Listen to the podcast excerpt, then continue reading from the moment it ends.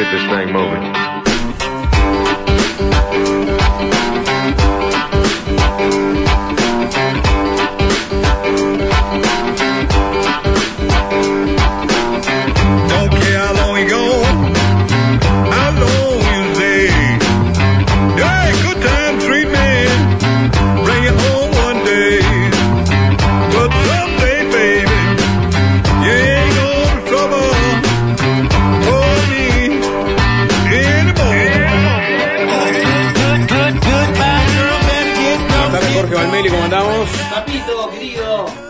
Dice? Hola, Nico. ¿Qué dice Sapo? Eh, el paseador de perros. No es Nico, sino que es arroba Alien. Green. Buenas tardes para vos, buenas tardes para todos.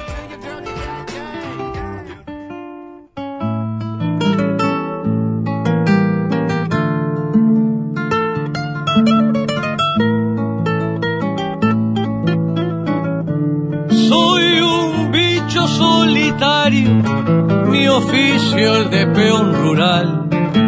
Lo mismo compongo un tubo, como le llaman son bagual.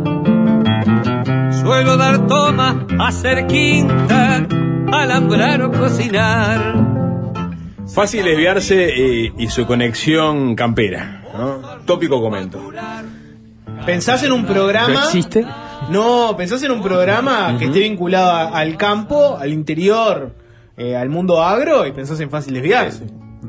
Yo al menos pienso en fácil desviarse. Yo creo que nosotros tenemos cierta pátina campera por el lado de Nico. Pátina campera. Nico Batalla, que Pero- este, nació Yo soy del interior urbano. el interior ¿no? urbano, por lo cual está más cerca, digamos, el interior rural que Bueno, pero nosotros. eso en, en- en Canelones, ¿no? Pues eh, viviste un tiempo en 33, ¿no? Pero 33 es una capital departamental hecha y derecha. Es verdad que viví en Vergara, que es, ya, es un pueblo más rural, una ciudad.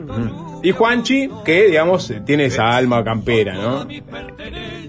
Que tiene, está, tiene, hay un, un nexo incluso de- de familiar, este, vinculado al campo, así que bueno, él puede darse dique de, digamos, cierta vagualidad.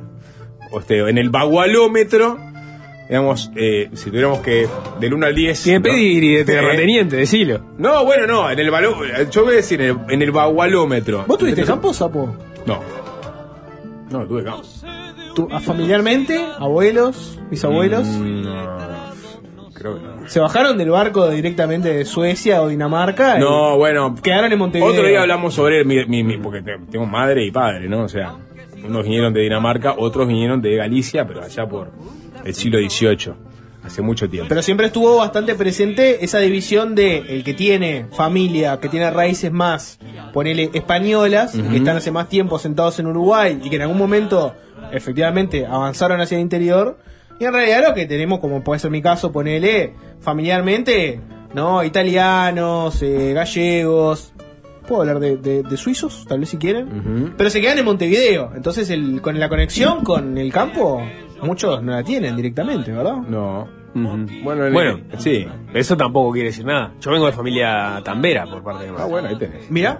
Mirá las manos de Nico. ¿no? Eh, no, no, claramente no, no agarré nada, Esa nada de eso. ordeñar. nada de eso. ¿Qué es lo más campero? ¿Qué es lo más campero? Vamos a hacer tics, ¿no? No, Por ejemplo, ¿ordeñaron una vaca? Sí. Sí. ¿Nico?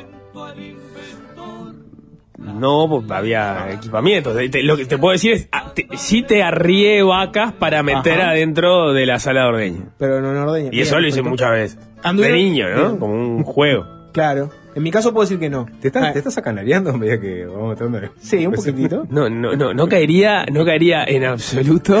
Se empezó a comer las heces. No me Se estoy empezó a comer las Ay, heces. no, no, no No ¿no? en me parece Arreando una vaca. tan, tan lugar común. Tan, no lo haría. Tan lugar común. Eh, ¿Qué- qué- qué ¿Anduvieron estaba a planteando? caballo, por ejemplo?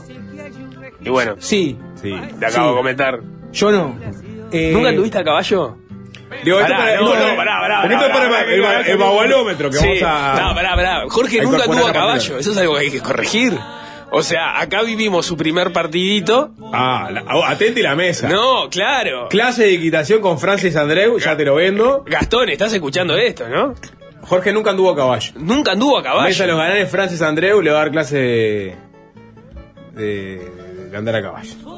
Y, y, y lo vamos a llevar al, al hipódromo. Próximas criollas. Ah, bueno, no, una doma Ah, no. una no. doma me parece que es mucho. Hablamos con el Tato. Pará, a mí me hablamos con para, para llevarlo al, al- al- a los ponis de, del Villaviarris. Un sábado con Que Villa arranque con los pony. ponis Sí, está Villaviarris. con un Si pony. la pono manteca aguantan, este, y, y a partir de ahí, ¿no? Hasta, hasta subirse a, a un pura sangre. Entonces, no estoy Me contando. gusta todo, todo esa ahí. Termina arriba de Invasor. Ahí está. En el Aras Cuatro Piedras. Sí, eh. qué lindo. No estoy contando el pony de tipo el Parque Rivera, ponele. De niño. Ah, bueno. Estamos Entonces te eliminando subí- ese. Estamos, te subiste al pony. No, a un caballo nunca. A un caballo nunca me subí. ¿Miedo al caballo, al equino, Jorge? Ninguno. ¿Ninguno? Ninguno, ninguno. ¿No tuviste posibilidad? Vas ido a balizas, por ejemplo. ¿No Sí. te pintó la posibilidad de hacer el, el trayecto balizas Cabo Ah, pero eso, casi que no es andar a caballo. No pago plata por ¿Cómo que no andar a hippies. No, no, eso no es andar a caballo. ¿Qué es? Bueno, Subirte, a un caballo que, que hace un recorrido que es como subirte a un trencito, digamos, hace un, re- un circuito cerrado, Sí. casi. No, no, te vas a caballo de un lugar a otro. ¿Vos qué en hiciste, playa, Nico? ¿Te agarraste el caballo y fuiste al desierto tiene- de Atacama, Tiene ¿no? raíz, el, ra- el raíz de. No, bueno, no, yo yo no de, me puedo- de- no me Vergara, campo. Nico era. No, no me puedo hacer el nada porque siempre fui el, el- el miedoso para ese tipo de cosas. Pero me parece que andar a caballo es andar a caballo en el campo. O sea, un, un- un caballo que es un paseo turístico no es andar No, a caballo. Eso no. es, nada, hacer un paseo. Está, pero una, una persona que no tiene campo, no tiene, no tiene acceso al campo. No, entiendo, entiendo. La forma que tiene de hacerlo es eso que se me acuerdo, me acuerdo en Atlántida había podías alquilar caballo Sí, sí, también. te entiendo. No, no, Este, no, no, no necesariamente es sencillo Digo, tener acceso. digo, claro, en la playa está bueno andar en la playa a caballo. ¿No? Una jalopaste. Al- al- al- en la arena no, eso no Pues, la sensación Va, no lo recuerdo, por lo viste, ¿no? El planeta de los Bueno. simios. ¿No? Cuando van cabalgando y se topan con la cabeza de Estatua de Libertad. Sí, claro, un clásico. Un clásico. Lo que vi el otro día, Sapo, fue a un grupo de policías montados. Bueno. Yendo por, por ahí, por Zunfelde, cerca de, de, de mi casa. Y uno, bloqueando el tránsito, molestando a todo el mundo. Tic. Eh, dejando bosta por toda la calle y generando un olor insoportable. Tic. Eh, posibilidad de que Pero sigan a caballo. alguien a caballo, este, si se escapa para algún rincón. Cero porque está todo lleno de casas donde no te puedes meter. Tic. Pero eso es más, más para, más la disuasión. Es más para la disuasión. ¿no? Sí, la disuasión de, de- Bueno, no importa. En fin. No, bueno, eh, pará, perdón. La pregunta es quién tiene el campómetro acá. el, el, ¿Quién tiene el vagonómetro, vagonómetro? Exactamente. Vos, Jorge, vos acabas de. Digamos, no estás sumando, básicamente. No ordeñaste, No. no anduviste a caballo. Salvo por motivos laborales, ¿ibas a la rural del Prado? Alguna vez fui de chico, Ah. sí. Pero pensá que eso es una actividad Bueno. que si no te interesan Es- las domas ni nada, tenés mil cosas más para hacer. A las domas, sí, al Parque Roosevelt. N- Nunca vi domas. Nunca viste domas, No, no, no. ¿no? Una yerra ni que hablar. Una vez fui al circo de Beto Carrero y había, había un caballo. Eh, Fue lo más triste eh, que vi en sí. mi vida. Ver al loco pegándole latigazos a un, a un caballito para que levantara. El loco era el propio Beto Carrero. Debe ser uno de los minions de Beto Carrero. Pero eso fue lo, lo más triste que vi en mi vida por lejos. Ver ese espectáculo. No iría nunca a una doma así a ver. Eh, domas. ¿Alguna vez te pusiste una bombacha de campo? No, nunca. ¿Alpargatas? No me gustan las apargatas. Me parecen incómodas comparadas con la pantufla. Es algo que quedó de una época donde no había pantuflas cómodas y la gente, bueno, ta, le gustó y ¿Alguna quedó. vez, te, alguna vez te subiste un arado? No. ¿Alguna vez comiste galleta de campaña? Sí. Es buena. Es buena la galleta Es de campaña. Muy buena la sé, galleta. sé de reconocer lo que es bueno cuando lo veo. La galleta de campaña es muy buena. Sí, sí, sí, totalmente. Eh, ¿Contacto con ovejas? Usar lana. campaña. ¿Por, qué- por qué eso es tan eufemístico? No, yo qué sé, porque capaz que tuvo, se metió alguna vez en un corral, algo y. Yo qué No. sé, las ovejas no, no puede estar al lado. Soy el clásico monte. soy- ¿Nunca viste una esquila, por ejemplo? No, soy el clásico montevideano que las co- los productos que le llegan del interior vienen empaquetados y son para comer. ¿Festivales eh, del interior? ¿Concurso alguno? ¿Un Minas Abril? Eh, La semana de la cerveza, no, la- la- el Festival de Durazno. exceptuando por trabajo, exceptuando por trabajo ninguno. Creo. Bueno, ahí da que es. Eh, la patria gaucha ni hablar. No. Yo tampoco, nunca estuve en la patria. No, no, ni el Olimar, ninguno de esos. Paisandú, Semana de Sorpresa no cuenta. No cuenta porque fue laboral, Exacto. La fiesta del chichón. tampoco. Bueno, yo creo que claramente estás eh, rankeando bajo en el vagualómetro. De Estás en el, en el kilómetro cero. Estás en el kilómetro cero. La pregunta acá es, Sí. El político, y ahora sí, 097 Pará, se armó, una, se armó una- una- un paréntesis, porque se armó quilombo con el tema de galleta de campaña. ¿eh? ¿Qué pasó con la galleta Que de no era campaña? cuadrada, eh, con grasa que acá, eh, que acá en Montevideo la llaman galleta de campaña. Pero no Coincido, coincido en que en Montevideo hay una galleta de campaña que es un paso inferior. Claro. a la galleta de campaña que uno ve cuando va al interior. Sí, eso, eso de contado que es así. Y Seguro. que, y que es redonda, ¿no? es, ¿eh? Que es más bien redonda. No soy más, tan. más redonda que cuadrada. es. No, soy- no, no- no soy tan Para mí es más redonda que cuadrada. Para mí si es cuadrada igual. Si, si tiene el tamaño y el gusto correcto, no me voy a quejar. ¿Escuchabas eh, la Andresina en las madrugadas, Jorge, por ejemplo? No, pero de este ¿No? tipo de cosas, eh, en, en mi casa sonaba mucho la Barnoa Carrero, por ejemplo. Bien. Entonces ahí tenés una La Barnoa. La Barnoa Sí, Carrero. sí, sí, se nota. sí. ¿Qué pasa? No será largo, ¿no, Carrero? Eh, ¿Lo pronuncié mal? Perdón. Ah, no, no. No fue por- no fue por- No, no fue por ignorancia. No fue por ignorancia. No, yo sé que a vos te gusta mucho y tenés un repertorio vasto de, Claro. de la Ronald Carrero. Bueno, ta, digamos que vos, Jorge, no, no. No, estoy en cero. Y la pregunta, Sí. ahora sí, 097-441-443 y los mensajes directos de Instagram. Y me interesa particularmente que aparezca el oyente de fácil desviarse del interior del país. Me interesa particularmente que ustedes se expresen. El que quiere ser el próximo presidente del Uruguay, ¿tiene que tener una genética eh, campera, baguala? Vos sabés que no, no es como una raza distinta, así que tipo genética diferente. ¿Tiene que tener una genética diferente? no, no es ¿Baguala? así. ¿Tiene que ser una persona...? somos todo parte de la misma especie, ¿no? Cuando se imaginan un presidente, se lo ima- un presidente del Uruguay, se lo imaginan, por ejemplo, eh, caminando por la rural, ¿qué ven? ¿Tiene que ser una persona vestida con el clásico jean eh, celeste y la camisa blanca, sin corbata, abierta, caminando? ¿Tiene que ser una persona que diga eh, refranes camperos como no le quito la pata al lazo o guambia la tosca? ¿Tiene que ser una persona que le guste mucho el folclore, la música? ¿Tiene que ser una persona que ande de boina, que, haya que se haya subido un caballo? Eso es lo que se imagina cuando ven al próximo presidente del Uruguay. Porque Sapo, ¿Qué pasó? hay hoy un debate sobre quién es más del interior. Esa es el- el- la, la gran lucha discursiva que tenemos de cara a 2024 en este momento. Bueno, yo justo, justo hoy, por ejemplo, leía eh, el documento del último congreso del MPP, ¿no? Donde hay un apartado dedicado exclusivamente a eh, el trabajo que tiene que hacer ese sector político en el interior del país y cómo en parte se perdió la elección por no haberlo mirado sufici- lo suficiente, ¿no? Igual res- rescatan muchas cosas a favor, pero bueno, hay una crítica que va por ese lado. Es un lugar común a esta altura, ¿no? De la autocrítica del Frente Amplio. Que se alejó del Se alejó interior, del dejó de interior, ¿no? escucharlo. Claro, Sí. bueno, pero ¿en qué, qué cosas concretas sucedió eso? no? Bueno, tuviste como el, el- el Un Solo Uruguay, el movimiento que hoy por hoy está menguado y no, no, no tiene la presencia que tuvo, pero en su momento logró congregar mucha gente, ¿no? Y era como el emergente de un malestar que había en la ruralidad Sí. en ese momento. Y, y de- exactamente, y de ahí salieron, digamos, incluso dirigentes que terminaron siendo parte de Cabildo Abierto salieron de un solo Uruguay, ¿no? Para tener una idea. Em, pero bueno, ¿qué, qué se dice de, de- dentro del Frente Amplio? Bueno, Orsi le da una pátina eh, rural, si se quiere, del interior del país al- a, las candidaturas del Frente Amplio, ¿no? Y ese puede ser su acti- uno de sus activos principales, ¿no? Tiene esa cosa que quizás Cose no tenga o un, un- un candidato más montevideano no pueda proyectar. Orsi Está- va a conseguir el voto del interior. Está 50 kilómetros más a- al interior que Cose. Eso es Seguro. incontrastable, ¿no? Eh, mm, está Lima también, no sé por qué. lo No, no, bueno, obviamente, después está el botín Lima, por uno dice, bueno, si yo me quedo con Lima, tengo esa otra pátina también, ¿no? Este, Pero Lima es Lim- Lima no se queda con nadie, supuestamente. Lima no, Lima dice que va hasta el final, este, hay que ver si hasta el final o no. Eh, pero Bordaberry, que es otro que está boteando, este, no sé si vieron, por ejemplo, la caricatura de Junior de hoy en- Sí, en, claro. búsqueda, ¿no? No la vi, ¿cómo es? Y bueno, justamente, este, está pero Bordaberry, acá tenés Jorge, mirá. Es una fila de cuatro, en los Sí. cuales, no me acuerdo el orden, pero estaba Carolina Cose, Yamandu Orsi, Laura Raffo y Álvaro Delgado. Van eh, que caminando con urnas a cuestas, ¿puede ser? Exacto, esa es la casa del voto. Y yo creo que el orden no es, no es baladí.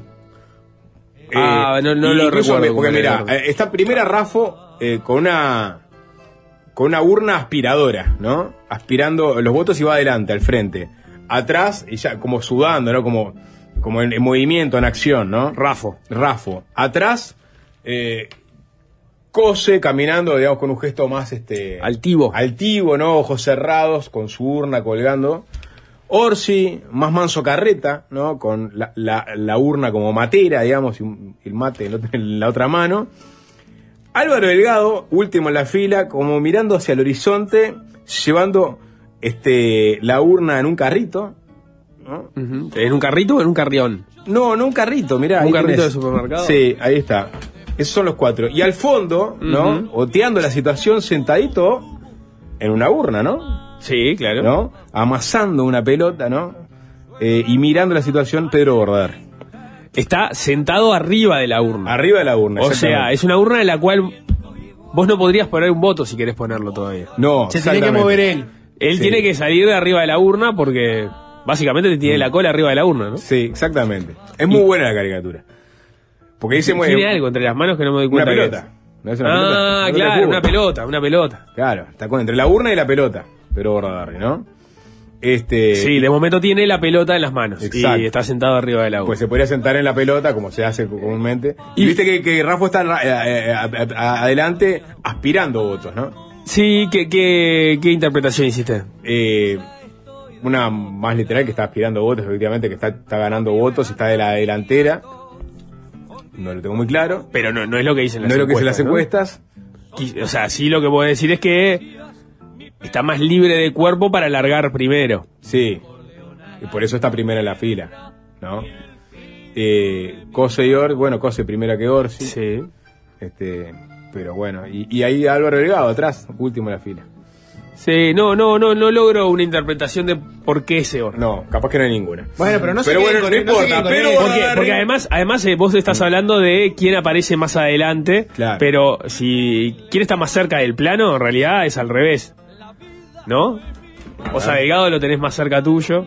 Sí, o sea, si los empezás a contar, porque van como en...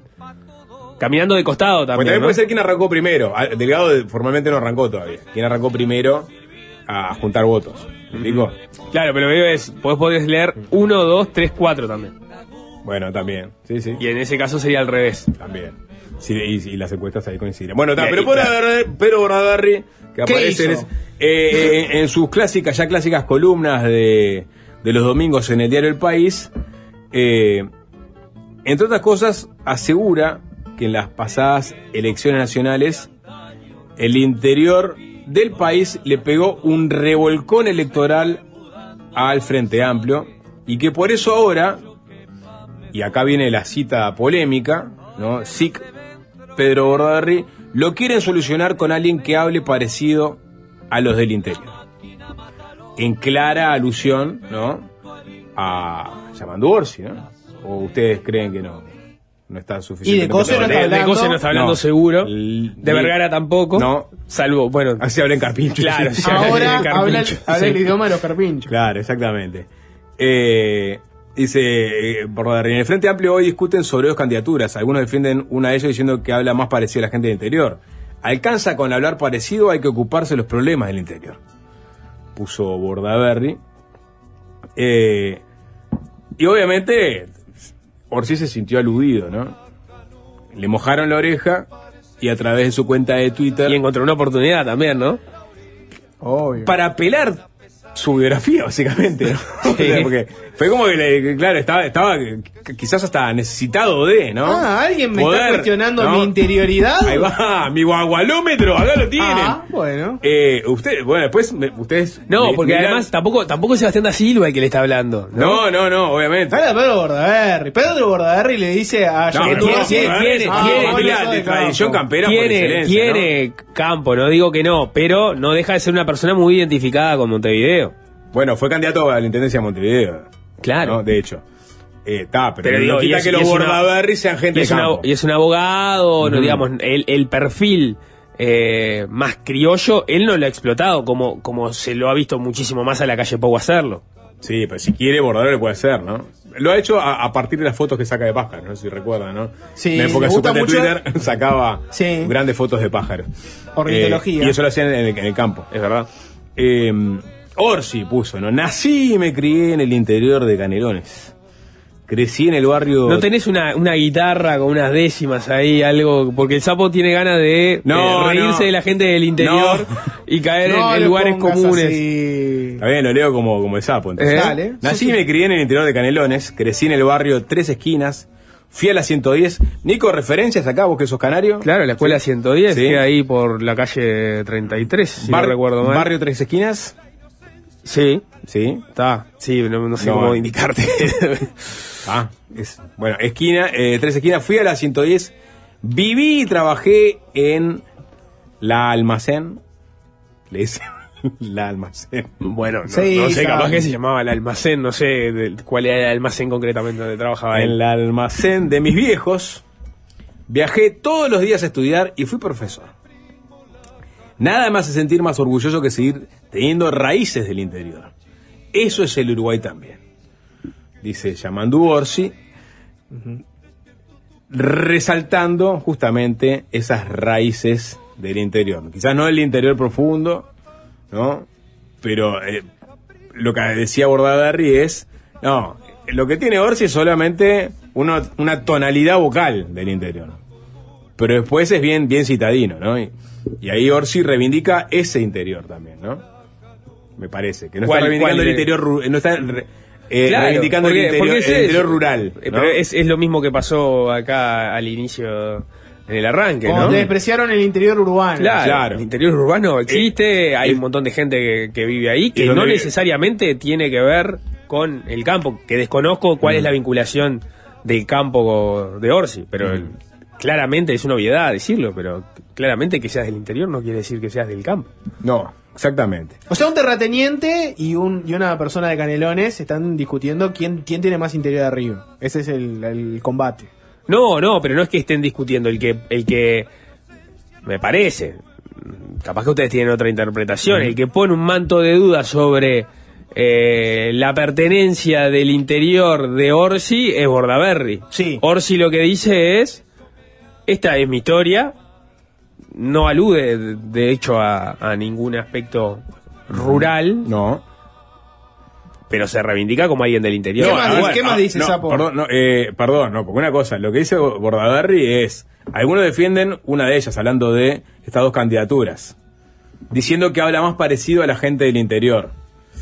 Y Bordaberry se pregunta, y yo creo que ahí está, digamos, eh, el asunto, ¿alcanza con hablar parecido o hay que ocuparse de los problemas del interior? O sea, como diciendo, Bueno. que habla parecido, pero no se ocupa del problema del interior. ¿No? Algo que tampoco es que Orsi, este, digamos, responda, ¿no? A la segunda parte, no me ocupo de... No. ¿No? Pero él simplemente reivindica ser del interior de, de ese interior, ¿no? Eh, después, bueno, no sé si querrá este, el- más adelante hacer alguna otra este, devolución sobre la crítica que le hace Bordaberry, así se ocupa, ¿no? De los temas del interior. Eh, después aparecieron otros actores, ¿no? Para, digamos, para, Ah, para sumarse al no- ruedo. no terminaba ahí. No, no, no, no. Este, a ver, aparecieron correligionarios, obviamente, este, reivindicando a, a, a Orsi. Por ejemplo, apareció el senador Sebastián Sabini, que, que redobló la, re- la respuesta, por decirlo de alguna forma, eh, poniendo lo siguiente, ¿no? Como patrones de estancia, algunos piensan que el Uruguay es de ellos y pueden decidir quiénes somos y de dónde venimos. Pues Sabini también es, es del interior, si se quiere, ¿no? O sea, Bueno, lo que pasa es que Canelones tiene esa complejidad Mm. de que en realidad es como si fuera Uruguay, ¿no? claro, tiene o sea, todo- porque tiene un área metropolitana que es muy similar a Montevideo y tiene mm, tiene ciudades del interior. Canelones es una ciudad que es muy parecida a cualquier ciudad del, eh, de- del interior, digamos, de las capitales departamentales de, de otros lados. Y tiene también áreas este, rurales, productivas, como cualquier otra parte del país. Siempre se dice que es un pequeño como- Uruguay. De manera más intensa, en realidad, porque tiene todo el capítulo granja que, que no necesariamente es lo que encontrás en otros lados, pero... Sí. Pero digamos, tenés, tenés todo ahí. No, no, totalmente.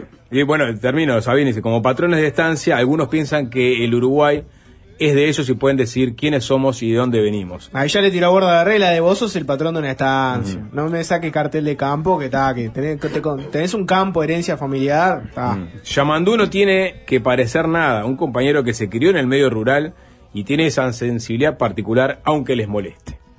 ¿no? Defendiendo a su... ¿Tiró un les duele Orsi al final? ¿Puede ser? Bueno, aunque ¿Les les, duele moleste, Orsi? es similar, ¿no? Y aparecieron otros, ¿no? Digo, Pero ¿por qué te reís? ¿Por qué te porque? ¿por qué aparecerían otros? ¿Por qué, por- Porque, quién- digo, quién ya de por sí bastante de- esta discusión, me parece, ¿no? La tiro, ¿no? La pátina del interior, si, si tenés sensibilidad del, del interior o no, en, en, en- en- vinculado si naciste o no, ¿no? Más cerca o más lejos. Me parece. Sí. ¿No? Me parece que no.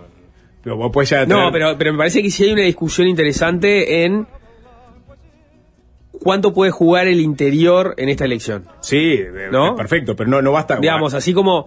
O, o- o- o- o al revés, ¿cómo puede jugar Montevideo en esta elección? Porque cuando vos partís de la base que tenés todos candidatos montevideanos, como venías teniendo, a excepción de la Rañaga, pero hacía muchos años que estaba acá, eh, digamos, no tenías esa, esa tensión de, bueno, cómo el votante mm, este, montevideano iba a reaccionar frente a un candidato del interior. Eh, seguramente pasa, pasa con Lima. Lima la va a correr muy de atrás. El nivel de conocimiento de, Andrés Lima es muy, está muy debajo del resto de los candidatos. En general lo miramos, lo miramos para el lado del interior, pero corre al revés la discusión. No, obvio. De hecho, Lima está haciendo un trabajo, digamos, de hormiga en el Montevideo en los últimos meses, haciendo presentaciones en comités de base para 15 personas, 20 personas. O sea, Lima, en Montevideo, como decís vos, la rema de atrás, ¿no? Es más viejo Y- que el agujero del mate. El que es de Montevideo tiene que empezar a amigarse con el interior y viceversa. Claro, pero es más uno ve- difícil. La, la, la, la Raniega es el único que cruzó el Rubicón, o sea, es el único candidato que salió de, de- de- del norte del Río Negro, o sea, en, en la historia reciente, o sea que tampoco es no es fácil. baladí sí, no la fácil. discusión. No, no, no es fácil.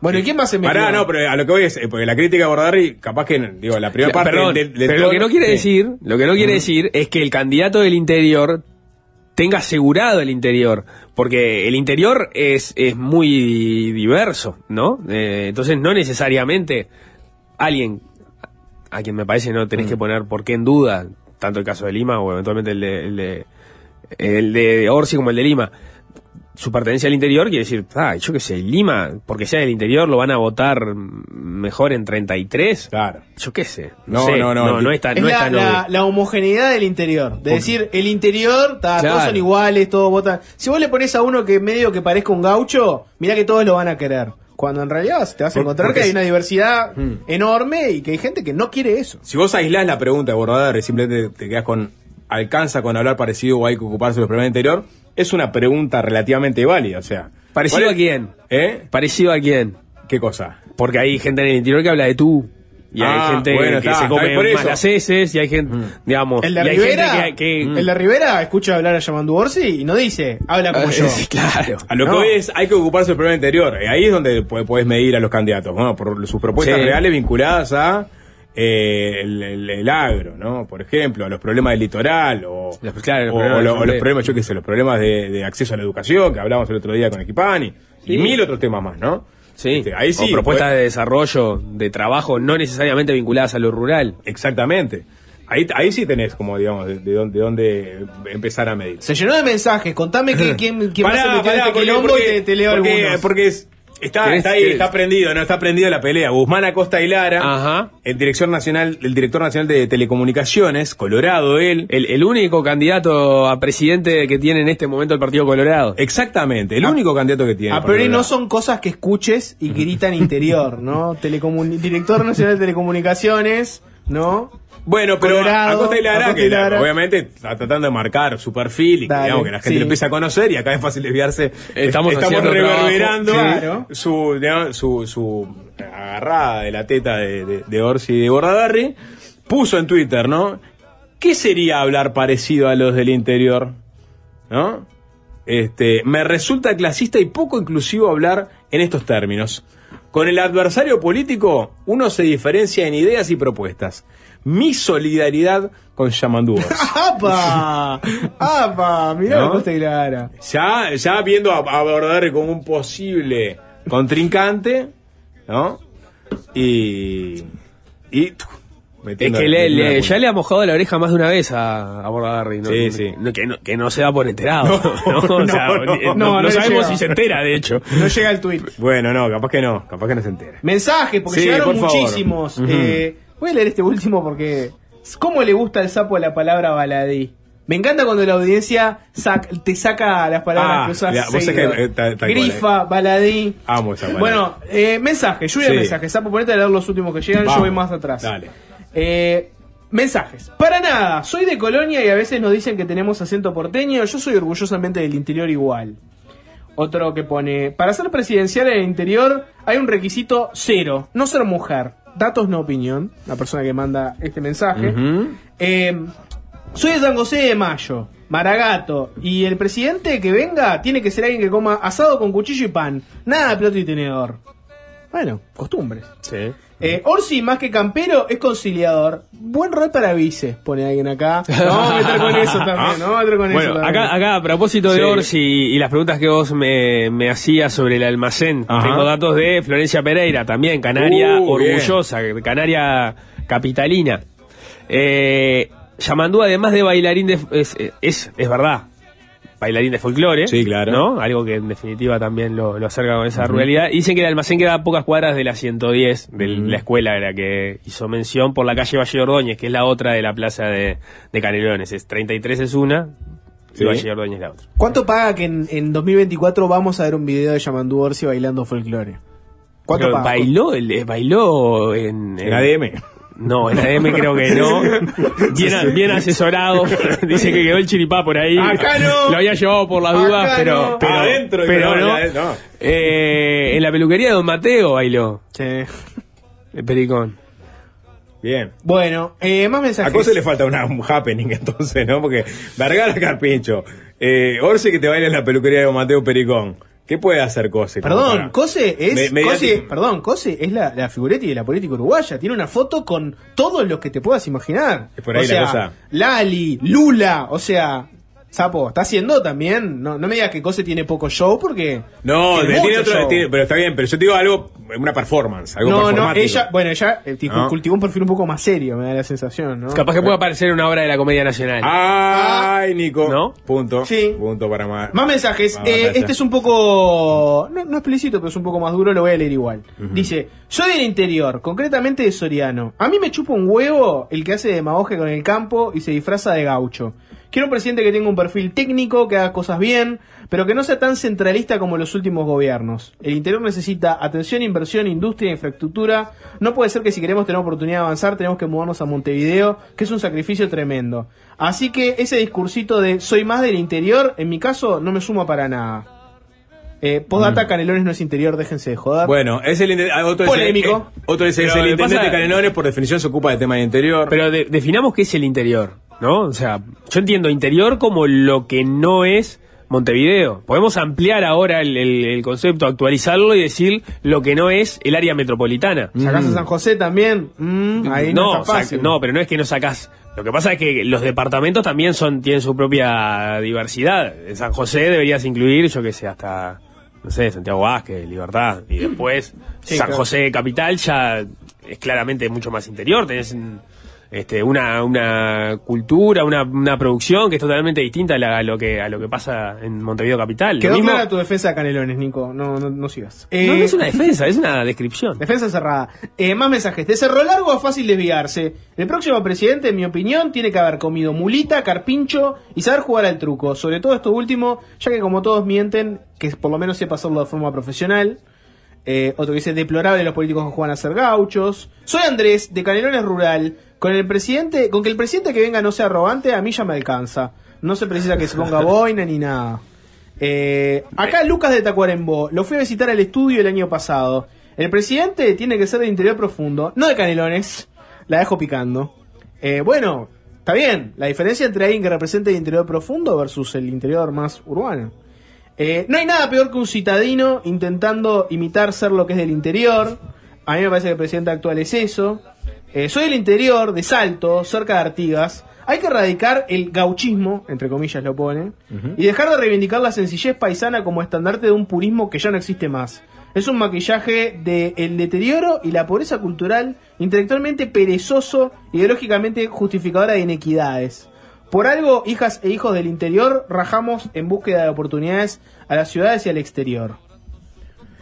Eh, bueno, no, no, no, no sé qué decir al respecto. Me, me quedé pensando en cierta reivindicación de, de- de- de lo rural, del gaucho, de las tradiciones, la- la- digamos, las sociedades tradicionalistas, por ejemplo, ¿no? Que tratan de conservar justamente ese patrimonio cultural vinculado a- al campo. Digo, yo no, no- no lo desterraría. No sé, tan, tan- porque esto también es museístico, ¿no? Lo que estoy diciendo. O sea, las sociedades tradicionalistas hacen casi Sí. que una recreación Claro. de lo que era aquello, ¿no? Bueno, ¿quieren hacer una tanda? Sí. Escuchamos música, hay otros temas en la vuelta. Hoy vamos a hablar de desigualdad. Germán de Agosto viene con dos economistas que están especializados en el tema y se viene una mesa sobre desigualdad. Concretamente, la desigualdad uruguaya, por ejemplo. ¿Dónde está más representada? ¿Y cuáles son las estrategias que se pueden aplicar para mejorar el problema de la desigualdad en Uruguay? ¿Qué han hecho otros países, por ejemplo, de la región y del mundo con su problema de desigualdad? ¿Cómo lo están atacando? Vamos a hablar de eso con Germán de Agosto, pero eso va a ser más adelante. Sapo, ¿tenés una canción baguala para arranque Bueno, o qué? hablando, hablando de, de- de tantear a la audiencia, ¿no? A ver cuán baguales son, y acá se ven los pingos, ¿no? Le voy a proponer dos canciones. Eh, y ustedes van a tener que elegir 097-441-443 para el que todavía no se agendó el teléfono de WhatsApp de Fácil Desviarse. Háganlo, eh, 097, háganlo, porque capaz que ahora les da pereza, pero mañana van a querer participar de una consigna y van a decir, ah, ¿cuál era el número? bien. ¿Cuál era el número? 097-441-443. Tenemos de un lado este, algo que yo creo que representa la esencia de la tradición campera nacional a, a través de una canción eh, que habla de la quinta sesión, de la quinta sección, ¿no? Nico Batalla ya sabe seguramente que estoy hablando, ¿no? Isla Patrulla, Los Olimareños. Y del otro lado... que Ah. son Paulito! Ah, se emociona batalla. Y del otro lado, la metrópoli del punk rock. O una de las. Nueva York. Los New York Dolls haciendo Personality Crisis. A ver dónde están parados, de qué lado de la mecha están, de qué lado de la vereda están. Del punk rock filoso, desbundado, nihilista de los New York Dolls o de la esencia de campera de los primeros olimareños, con la pluma de Rubén Lena. Defínanse. Yo no, no, no, no debería ni votar. No, vos ya votaste. Sí, yo ya voté. Olimareño ver. siempre, punk, Olimareño es la Olima. Bueno, sapo, ya está. Quinta sesión, ya no saben ni qué poner. Nueva ¿eh? York, Nueva York, New York Dolls. Dame Olimareño, Sapo, New York Dolls, Olimareño, Olima, Olima, Olima, Listo, Patrulla. listo, se cantó. Bueno, tenemos este conexión ganadera, va a arrancar después de la tanda. Entonces, los olimareños haciendo Sabés Patrulla. que eso es una empresa, ¿no? Bueno, A don Gregorio y a mejor. Espero, espero que te que muerdas algo. y a ¿eh? Moriño, al negro Bruno, a doña María y a Capillo Fernández. Y a toda esa gente que quiso un camino nuevo para su pago, pero que no precisa un camino nuevo para llegar a mi memoria. Cortame, porque se armó una discusión en paralelo entre los oyentes, si es carpincho o capincho, y cómo se le dice en el interior. Y acá en el arranque, si no me equivoco, eh, Braulio López habla del capincho Fernández. Y más, más, más campero que Braulio López en esta canción no hay, creo, ¿no? A don A ver, Gregorio y a diga. Chilo, a Realio y a Moriño, al negro Bruno, a doña María y a Capillo Fernández. Capincho Y Fernández. a toda esa gente que quiso un camino nuevo para su pago, pero que no precisa un camino nuevo para llegar a mi memoria.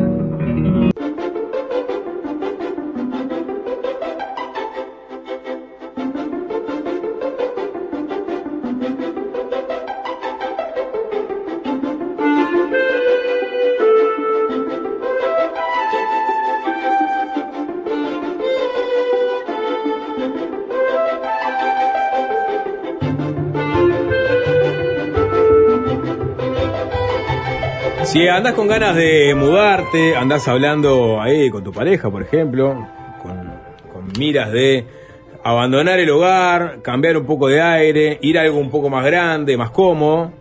Bueno, y no sabés dónde empezar. Tenés la suerte de que existe Andrea Goldberg de Remax, eh, que es una genia y te asesora en todo. La llamás, va a tu casa, le contás exactamente qué querés y esa misma semana te pasa todas las opciones de mercado que se ajustan a lo que vos estás buscando. Tiene ¿no? toda la data, es una grosa. Sí, eh, Andrea es eh, servicio y profesionalismo de primer nivel. Si vos también querés mudarte, vender tu casa y comprar una nueva, llamala al 099-605-758 o encontrarla en Instagram como Team Andrea Goldberg Remax. Team Andrea Goldberg Remax y ahí va a pasar todo lo que te acabo de contar. Sapo, yo esto no te lo tengo que decir a vos porque sos una persona precavida, porque escuchaste mi anécdota hace poco con el tema del celular, pero se lo cuento a la audiencia igual. Si van a viajar, si tienen un celular, un smartwatch, una compu, equipos fotográficos, instrumentos musicales, una bici, en SBI Seguros puedes asegurar todo en tres simples pasos. Justo ahora SBI te ofrece un 20% de descuento en seguros de bici. Atentos. Vayan a sbi.uy o con su corredor usando el cupón promos SBI, escrito todo junto, que seguro necesitan algo hoy. En SBI Seguros tenés un seguro para todo.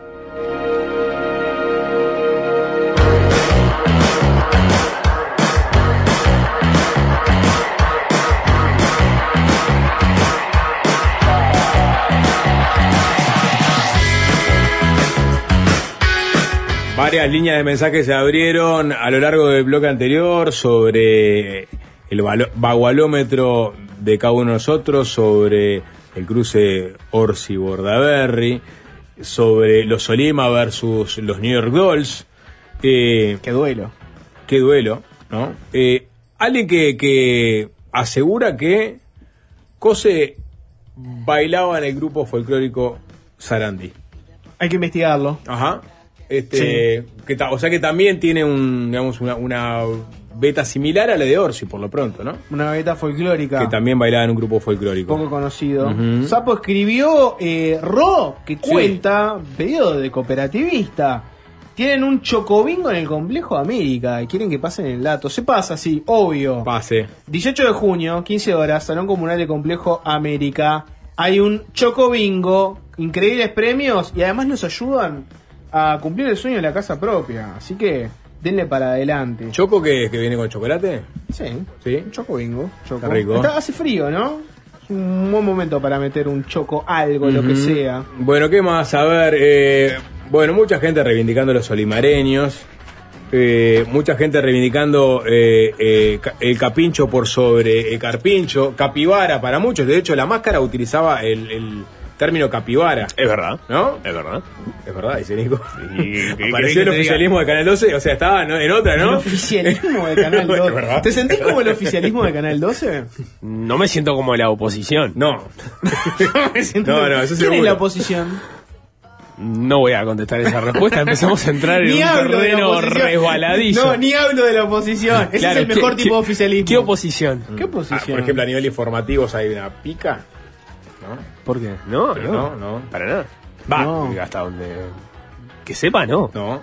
¿Y, y quién lleva la, la No, la- no, la no sé punta por qué ahí? estamos hablando de esto. ¿Eh? Mensaje. Eh, capi, ah, pará, perdón. ca- eh, se le ha dicho también capiguara, en- que viene del guaraní.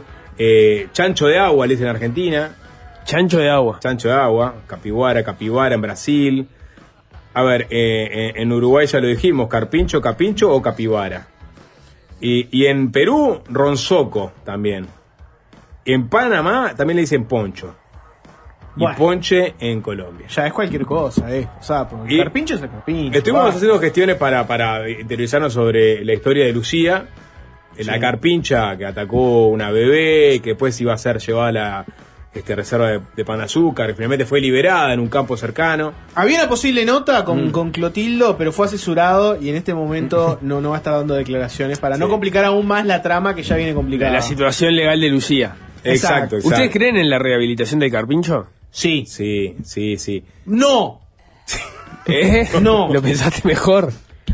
porque depende, todo depende. Cuando los animales prueban la sangre humana, Nico, se vuelven malignos. Eso está comprobado, ¿no? Cuando el animal prueba sangre humana, quiere más y No. se vuelve maligno. Sí. Ahora me pusiste la imagen de que mordió una niña y ya hablaste de que le hizo sangrar, ya no quiero seguir hablando de esto, ¿no? Álvaro, pone Pará, en perdón, perdón, perdón, porque hay, hay una cosa que ayer no comentamos, nosotros venimos siguiendo este minuto, el minuto a minuto Sí. Lucía. que ayer nos comentamos, este, que le dijo eh, Clotildo a Montevideo Portal, y es que es una pica entre vecinos, ¿no? O sea, la, la, la, la, Sí. la beba de los vecinos. O sea, es un carpincho expiatorio, en este caso Lucía. No, O sea, entiendo que no es un chivo expiatorio. no, no. bien Nico, bien metido, pero no, es... Había un antecedente jodido, ¿no? Hace unos años Lucía había matado Ah, al perro de la familia. no. Ah, Lucía es. es, es- Digo, porque es una carpincha poniendo este, este dato arriba a la hora de hablar de rehabilitación del carpincho, ¿no? Este, el propio Clotildo dijo, Es, es una carpincha reincidente. dijo Clotildo a Monteo Portal, venían los gurises con una perra chica y la patearon para el lado de la carpincha. La perra se quejó y la carpincha la mató. Eso es cierto. Bien, bi- bien Clotildo que puso arriba de la mesa todos los antecedentes de la carpincha. Eh, Recordemos que no, no- pasó lo mismo con Astesiano en este gobierno. No, No, no, bien, no, no bien, dibujó Nicolás. Clotildo, no dibujó nada. Porque eso es cierto, pero no fue en casa de ellos. Como que no se le escapó, no se le fue. Mm. Eh, sino que venían los gurises con una perra chica y la patearon para el lado de la carpincha. La perra se quejó y la carpincha la mató. ¿No? Y, y dijo, y ya le tiró el fardo a los vecinos, dijo que eh, la familia Niña tiene un perro atado que ha matado a muchas gallinas, que son propiedad de la familia de Clotilde. Hay una pica importante acá. Que, que se canaliza a través de los animales. Y sí, claramente. Y después, obviamente, este, digamos, a su favor dijo que lo, lo- lo tiene en un tajamar, tiene, digamos, un campo extenso, como no es que está, digamos, metido dentro de la casa, ¿viste? Eh, Entre cuatro paredes o atado, ¿no? Tiene una reserva. Tiene una reserva, o sea, vive a sus anchas, si bien es una mascota, bueno, una mascota. Estuvo mal además. Él sabe que estuvo mal. Estuvo mal, sí. Pero bueno, no, no, no podemos avanzar mucho sobre la información en este caso porque se van cerrando las puertas lentamente, ¿no? Nos mandaron a hablar con los abogados. Sí. Abrí una puerta ahí con el mensaje que leí. Eh, le paso otro anuncio más, porque fácil desviarse si algo es, es un programa con un alma solidaria y ayuda a los que lo ayudan, que en este caso son su audiencia. Este Mike nos, nos preguntó si podíamos difundir que mañana en el Salón Ajum de Maldonado actúa Cucuzú, es el viernes 16. Este, es a beneficio de la cooperativa Nuevo Amanecer, las personas que están buscando soluciones para su vivienda. Eh, Álvaro en los mensajes de Instagram puso, me apodo Bagual, no digo que tenga que ser un gaucho nuestro próximo presidente, pero sí tiene que tener un conocimiento claro de las costumbres y necesidades de las ciudades y los pueblos del interior. Yo soy un montevideano criado entre la ciudad de Artigas, Bella Unión y la ciudad de Salto. Ahí, unos ejemplos de la gente que manda mensajes. ¿Quieren, ¿Qué quieren hacer? ¿Quieren meterse con otro tema eh, político de la coyuntura? Vamos con ¿Quieren algo, pasar sí. más música? No, dame, ¿Qué dame, quieren dame- hacer? dame un- bueno, eh, aparece Germán de Agosto. Está- eh, está- hay plantel completo. ya Hay plantel para- completo. Para arrancar el espacio central. Eh, ¿Querés dejarlo de, digamos, porque hay- hay movimientos políticos importantes, ¿no? El, el, digamos, el afer Penadez sacudió las estructuras de la 71, la histórica lista de herrerista. ¿Querés hablar de los trialometanos también? Bueno, están los Siempre están en la vuelta los A trialometanos. mí me censuraron, cuando quise hablar de los trialometanos me dijeron, no, no, no es importante, no sé qué. Lentamente empieza a, co- a- a- a copar la agenda. No es que no sea importante, Sapo, es que a veces los temas te apabullan. ¿No les ha pasado eso? Que a veces se apabullan con los temas. 15 noticias en una semana, por ejemplo, del agua, apabullan a cualquiera. Llega un momento que decís, pa, no puedo hablar una cosa más del agua. Claro. Te despertás, Ha- Hablaste del sodio, hablaste de los cloruros, pa.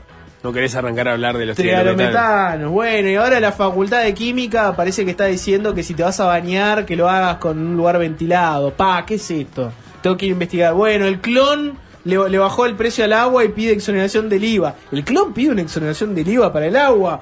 Bueno, dio una nota este, el experto de los trialometanos. Es difícil seguir todo este tema, no es ¿Qué, fácil. qué onda? ¿Qué onda? Usted, No. ¿Ustedes han mirado la colilla de, de calefón? ¿Se le, se le- se le da como... ¿Tiene una costrita como blanca? No, pero las A ver. canillas se me está formando una costrita blanca salínica en, ¿Qué- en algunas canillas. ¿Qué se hace ¿No se con venía eso? formando esa costrita de 2015 más o menos? ¿Ah? No, no. Eso, eso es clave, ¿no? Saber si venía de antes o no. No, porque un día que vinieron mis padres a, a- visitar tuve que limpiar todo. y ese día me aseguré perfecto que no estuviera, que mi madre no viera que estaba a los lugares con costras. Otra vez. Otra vez. claro. ¿Cómo se llamaba el- la, la, la plaquita del Sistema Nacional de Emergencia que ponía los datos de caso de COVID los días? Ah, ¿El monitor COVID? Monitor COVID era. El no sé. monitor. La verdad que era, era casi un vicio, ¿no? Esperar a la, a la hora que, le- el Sistema Nacional de Emergencia publicaba el monitor COVID, ¿no? Ustedes quieren borrar de sus cabezas de que atravesamos por eso, pero no, no, no va a ser tan fácil. Yo ya te dije hoy, Sapo, fuera del aire, que así como vivimos en un momento donde una mujer llamada Laura Taboada cantó la cobra que se cobra en un evento del Ministerio este, de Turismo, y, Remo Monseilo al lado con tapabocas puesto, escuchando soy la cobra que se cobra todo lo que hiciste, bebé. Eso pasó en pandemia, en un periodo oscuro. Va a llegar un día en que nosotros vamos a mirar atrás y vamos a decir, ¿te acordás cuando hablábamos de los trialometanos? Bueno, ¿qué me pasó hoy? Me di cuenta que la periodici- periodicidad de los informes de la OCE sobre el déficit hídrico se publican cada jueves. Entonces, ¿qué es la, La Ursea? Eh, la Ursea, bueno, en verdad se va, lo- los publica, por lo menos yo entro a través de la OCE, ¿no? Este, entré, hoy, hoy, lo- las primeras cosas que hice hoy jueves fue ver si estaba publicado el informe estado de situación, efectivamente, ¿no? Este, Duro momento para las cartas del lector de búsqueda que hoy las relegaste. Vos sabés que. Salado. Pero vos- ustedes me vieron, las, las- agarré la búsqueda hoy cuando llegué a la radio, porque, porque estaba en esto, ¿no? Viendo cuánto le quedan de. eh, a ver, 67 millones de metros cúbicos de capacidad tiene Paso Severino. Actualmente hay una reserva aproximada de 3 millones 790 mil millones de metros cúbicos. Me ¿no? retrotrae estar De- contando 90.000 cuánto metro cúbico tiene algo todos los días. Bueno, retrotrae es- con- al monitor COVID. La, la situación continúa siendo muy crítica, digamos, es el, digamos, el- la frase final de- del monitor. Bueno, va bajando, ¿no? Básicamente va bajando y no hay pronóstico de lluvia abundante, copiosa para esa zona este, eh, en un futuro cercano. La OCE hizo una serie de recomendaciones de nos cuidamos entre todos, están, están en la vuelta, se recomienda reparar las fugas de las casas, eh, se insta a cerrar las canillas cuando te cepilles los dientes, lavar las manos, etcétera. Cuando te des duchas, se insta a que te tomes duchas más cortas y no desperdicies el agua mientras esperas que se caliente, tenés que dejar un balde en la ducha y cuando caiga el agua, ese balde luego lo vas a usar para, Por ejemplo, la cisterna. Eh, o- claro, lavar el auto, lo que sea. No, me parece que deberíamos cortar con la lavada del auto, ¿no? Bueno, no te lo dicen, pero un poco te lo dejan entrar, ¿no? No, no, pero no, no, no, no, no, no, para, no. para la gente que, que trabaja de eso, no, está bien. Ah, Pero, pero vos, vos no tendrías problema hoy en empezar a acumular una yo no estoy lavando el auto. No estoy lavando estás el lavando el auto? Sí, desde que empezó la sequía. ¿Ya te escribieron lavame sucio en, la, en el video No, o no, no? ¿cómo, ¿cómo no envejece eso, no? Ayer vi No. un auto que decía lavame sucio y digo, pa, pero esto lo hacía yo cuando- Sí, se sigue haciendo el lavame sucio. Es la única alegría que te, el que no tiene auto tiene solo una alegría, que es pasar y ver un auto sucio y ponerle lavame Claro. sucio. ¿Para qué tenés auto si no lo vas a lavar, no? Exacto, sucio. Bueno, en fin, eh, mucho, mucho tema, pero hagamos eso sí. Ya está el equipo completo. Germán de Agosto, columna de Cociente Animal, hablemos de economía. Hoy es sobre la desigualdad, con invitados estrella. Hacemos una tanda y ya venimos con eso. Y es fácil desviarse, es fácil desviarse. Ajá, ajá.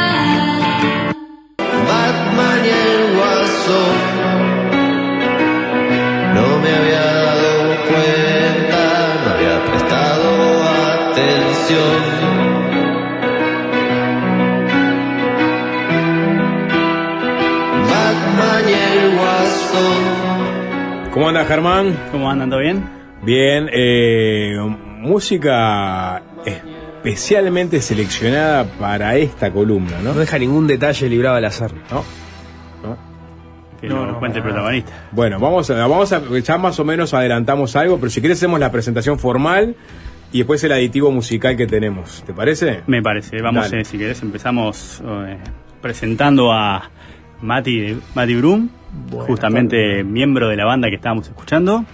Sí. Desayuno continental. Desayuno Continental. Si querés hacerle algún. No, alguna no, bajadita. no, la- alguna bajadita, nada, bueno, tenemos Hoy va a ser un- una columna musical de Germán de Agosto. Bueno, podemos hacer una columna musical nada más. Ahora estamos un pequeño hiato haciendo nuevas canciones y esto es un corte de nuestro último disco que tiene un video y todo filmado. Está, básicamente. Se busca por Batman y el Guasón. ¿Eh? Se, busca, por Batman y el Ahí Guasón. está, perfecto. Ahí habló Matías Brum, el más rockero de los académicos o el más académico de los rockeros. No sé cómo te gusta no autopercibirte pego a vos. Doctor en economía formado en Inglaterra y especialista, podríamos decir, en pobreza y desigualdad. Es una descripción justa. Es una explicación justa. Y tenemos también, estamos en compañía de Mauricio de Rosa, una, el flamante doctor en economía por la Escuela Económica de París, una estrella internacional que tenemos en la disciplina, cuyo tutor de tesis fue nada más y nada menos que Tomás Piketty. Así que dimensionen un poco que por primera vez en este espacio hay economistas serios, así que esa es la presentación formal y la idea es, luego de este arranque musical, dedicarnos a conversar en formato de mesa redonda sobre justamente pobreza y desigualdad. Ese es un poco el plan. No sé si... Excelente. Eh, y vamos a decir que entre los que manden los mensajes ma- con mayor argucia vinculado a este tema y que les gusta el rock también, vamos a sortear un disco de Desayuno Continental. En realidad tenemos dos, Dos discos. Así que, bueno, el CD, eh, eh, el original. Gran banda. El que supe original, entrevistar formato en, en- viejo. en el formato musical y no. Este, después a Matías lo conocimos por otro por, por este trillo, pero en su momento también lo conocimos por, por la música. Pero bueno, ahora sí, nos sumergimos y después vamos, vamos este, le- leyendo lo que dice la gente. Bueno, no sé si les parece, prefieren arrancar por el lado de pobreza quizás. Dale, Eh, dale, Monse. Y podemos hacer como una pregunta a Marco, simplemente para contextualizar cómo visualizan ustedes cuál ha venido siendo la dinámica de la pobreza en lo que podríamos llamar la pospandemia. Está, eh, esencialmente, bueno, todos sabemos que durante la pandemia tuvimos un pico de pobreza muy importante. En la pospandemia tuvimos una recuperación parcial. Básicamente recuperamos más o menos la mitad del incremento de la pobreza, con lo cual estamos a mitad de camino de volver al- a la situación prepandemia con un cambio en la composición de los pobres también. Vimos un incremento de la pobreza infantil y tuvimos algunas discusiones sobre los numeritos en concreto. Y básicamente en los últimos tiempos, en los últimos semestres, ha estado más o menos planchada la cosa. Estamos discutiendo temas de décimas, de si nos movemos 0,3, 0,2, eh, cosa que a mí me resulta un poco desesperante, por así decirlo.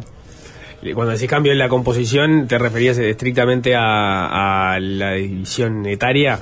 Es un poco por la división etaria, pero también tenemos un cambio en temas de género, en temas de materia interior. Eh, no me quiero meter demasiado en eso en este momento en particular, pero cuando hablamos de pobreza en general lo, tendemos a pensar en un pobre. Y en realidad lo que nosotros tenemos son personas que por momentos están en situación de pobreza y por momentos no. Entonces la pobreza sube, la pobreza baja y no necesariamente los que entran en situación de pobreza después cuando baja la pobreza son esos los que salen por así decirlo. Entonces, este, tuvimos un cambio en la composición del mercado de trabajo, tuvimos destrucción de puestos de trabajo en el sector de las domésticas, por ejemplo. Entonces, en realidad, por ahí tenemos un, o sea, si bien, o sea, tenemos un poco más de pobreza por, al- por esos lados, los lugares que la economía no se terminó de recuperar. Una precisión capaz que metodológica, porque es algo Sí. que a veces confundo. Pero ¿cómo medimos en Uruguay la pobreza? Vos has señalado que la medimos por hogares y eso supone, por ejemplo, que las personas que están viviendo en la calle no, no entran dentro de la estadística, ¿no? No, no entran. Eso es una discusión de- del artículo de la diaria que, que- que salió. Es una discusión que tengo con una amiga todo el tiempo que me dice que estamos cada vez peor y que está lleno de gente en la calle y cómo puede ser que la pobreza eh, no, no lo refleje. Eh, yo creo que ella está equivocada, pero en realidad podría pasar que haya gente que salga de la situación de pobreza y pase a estar en la indigencia en el sentido de vivir en la calle. Y nosotros medimos la pobreza a través de la encuesta continua de hogares que entrevista un hogar. Tiene que haber un techo, tiene que haber una puerta y se contabiliza el ingreso de todos los integrantes del hogar y se hace una cuenta de más o menos cuánto gana cada uno, o sea, cuánto es el ingreso per cápita y hay unos umbrales y bueno, si el ingreso del hogar está por arriba o por abajo del umbral, es un hogar que está en situación de pobreza o no. Eh, eh, Eso es interesante porque yo nunca, nunca había reparado en eso. Cuando hablamos, hablamos de la línea de pobreza, pero hablamos también del- de la línea de indigencia. Ojo con, perdona que te interrumpa, Sí. ojo en la línea de indigencia porque nosotros pensamos en los indigentes como las personas que duermen en la calle, pero la línea de indigencia son las personas que viven adentro de un hogar Claro, y ahí- no ganan lo suficiente como para satisfacer necesidades calóricas mínimas. O sea, está. los indigentes de la SH no son los indigentes que están durmiendo en la calle. Claro, o sea, lo que voy es, en, en, en términos, este, digamos, eh, los indigentes son más y en términos relativos es, es más fuerte si, si pensasen que tenés, a- además la gente que está en la calle que eventualmente no, no tiene obviamente tampoco los ingresos como para Claro, salir eso de la está escapando de la estadística. Pero eso lo puedes cruzar con la información del MIDES, con los censos Sí. que hacen, por ejemplo. Sí, tenemos que esperar a que haya algún censo nuevo del MIDES para ver Porque cuánta tuviste un censo no el año pasado, pero sí el anterior, y ahora este año vas a tener otro, que son bastante exhaustivos. o por- Ahí los por lo podemos pronto. sumar. Pero cuando se divulga el 9,9% de pobreza, vos no estás contabilizándolos. Claro. O sea, después podés sobre eso montarlo, pero... No va a cambiar mucho el número de todas maneras. Seguimos trabajando con décimas. Claro, hablando de gente en situación de calle. Sí. Pero Sí. cuando hablas en, en indigencia tampoco te va a cambiar tanto Eh, no, en indigencia me parece que sí. que sí. Es, es, es caro ser pobre. Uno piensa, o sea, vos vivís en la calle, no, no, no tenés como, o sea, no tenés como cocinar, no, o sea, no, no, no hay todo un montón de cosas que te salen carísimos. Comer te sale carísimo. No puedes agarrar y hacerte un arroz.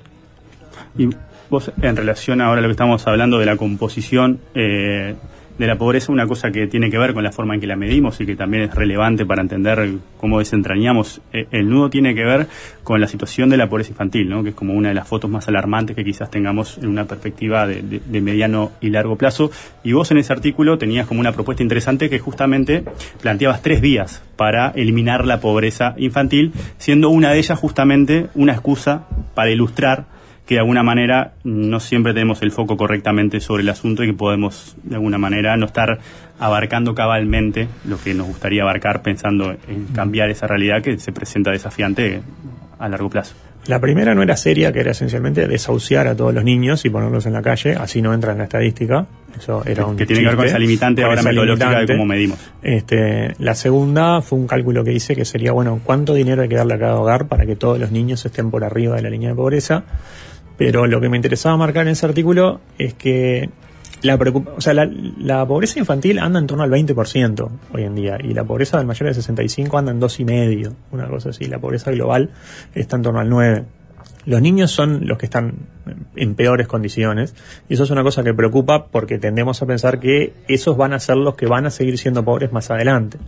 Entonces el tema es no, si bien las transferencias para los niños y las transferencias para aliviar las situaciones de pobreza infantil son importantes, son necesarias, están justificadas y hay que reforzarlas, aguante FAM y aguante los otros programas que hay, no alcanza con transferencias para salir del problema de transmisión intergeneracional de pobreza. O sea, en el artículo yo decía, si ponemos 400 millones de dólares o 300 millones de dólares, terminamos con un problema de pobreza infantil estadístico, pero eso no quiere decir que le estemos dando a esos niños las herramientas para que no sean pobres en el futuro. Hay todo un montón de dimensiones ahí que pasan por educación, vivienda, seguridad, salud, que no, no están contemplados. Y me parece que nos estamos perdiendo en semestre a semestre, año a año, mes a mes, ver si la pobreza subió medio punto o bajó medio punto la pobreza infantil, cuando en realidad necesitamos un foco en, las políticas más de mediano y largo plazo. Este es un punto, per- perdón, relevante porque, digamos, la pobreza es, por definición, también la desigualdad, pero la pobreza es, por definición, un fenómeno multidimensional, muy complejo, este, que, como decía Matías, abarca un conjunto de dimensiones de las cuales el ingreso es una que es muy relevante porque,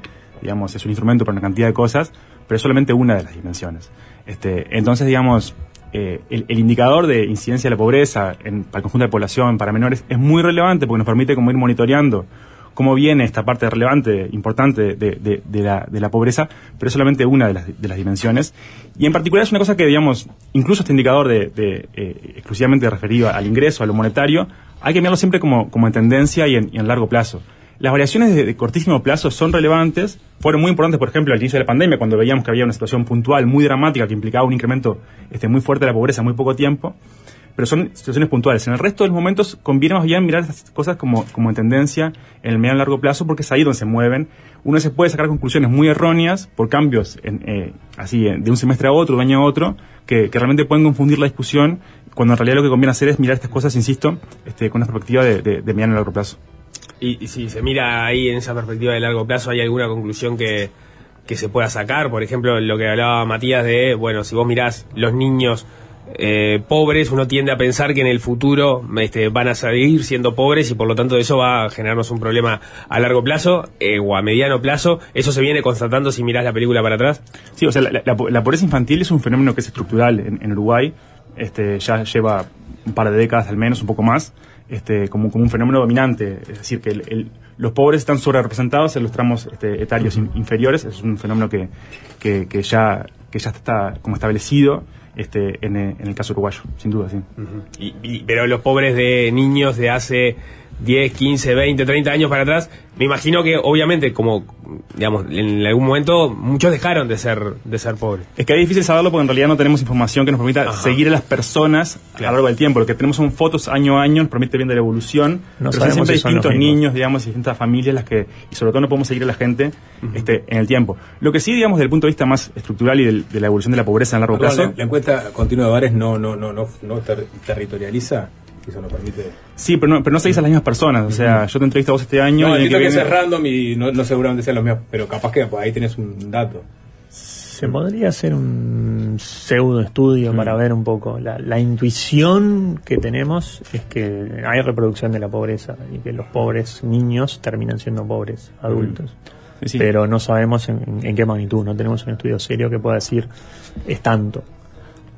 Y, y otra cosa interesante de lo que vos planteabas en ese artículo, pero creo que era en otro, era que muchas veces hay una disociación entre lo que entendemos como una persona pobre y lo que estadísticamente es una persona pobre en torno a di- diversos mitos que hay sobre la pobreza, ¿no? Bueno, es pobre el que no se esfuerza, Ah, o de alguna eso- manera son los niní, o, de alguna un- manera podemos hacer un doble clic como para entender la composición del universo de, de- de personas pobres. Sí, así de memoria te diría que del universo de personas pobres, 20% tiene menos de 14 años, o sea que esperaríamos que no tengan que salir a trabajar ni tengan que hacer nada. O sea, cuando decimos los pobres son pobres porque no trabajan, el 20% no tendría que estar trabajando.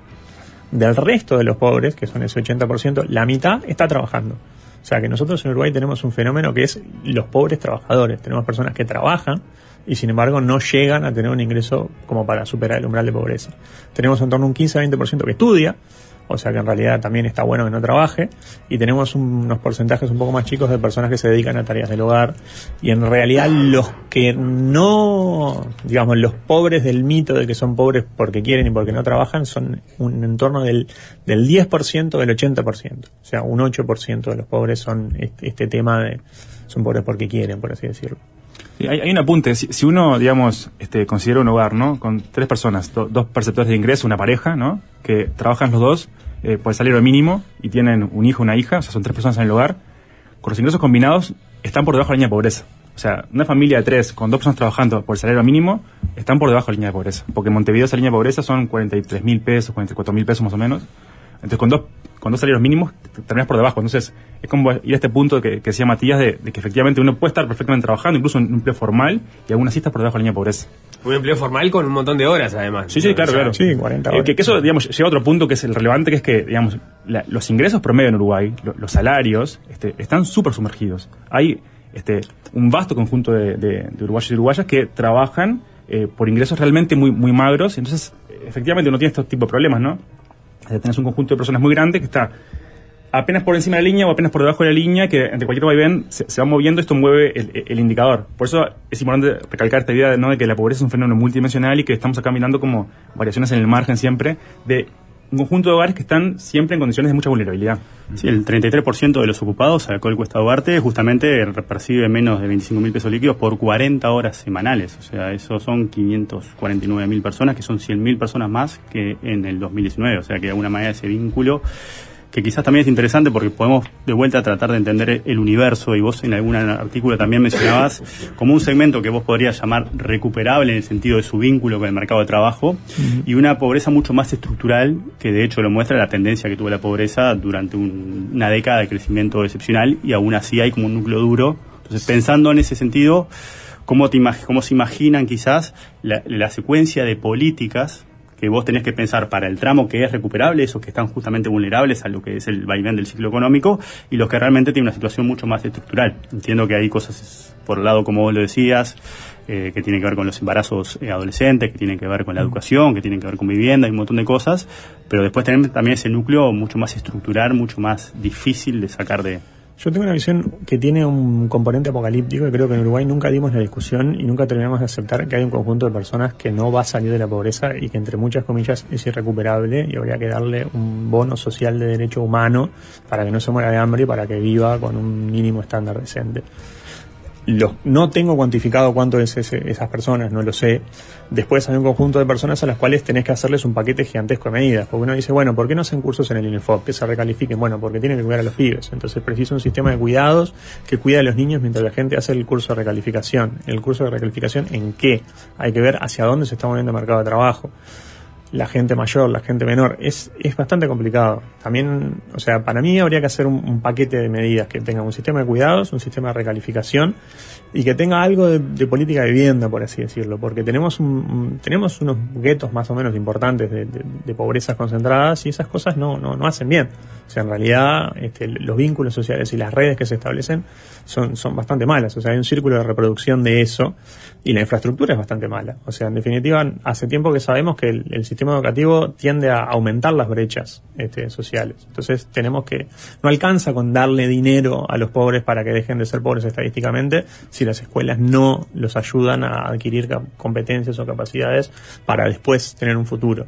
O sea, necesitamos un, un todo junto. Tiraste, eh, entre muchas comillas, que hay un núcleo duro de irrecuperables que no los tenés cuantificados o no están cuan- cuantificados. Metodológicamente, ¿cómo se rastrearía a ese nú- núcleo duro? ¿Cómo se los identificaría?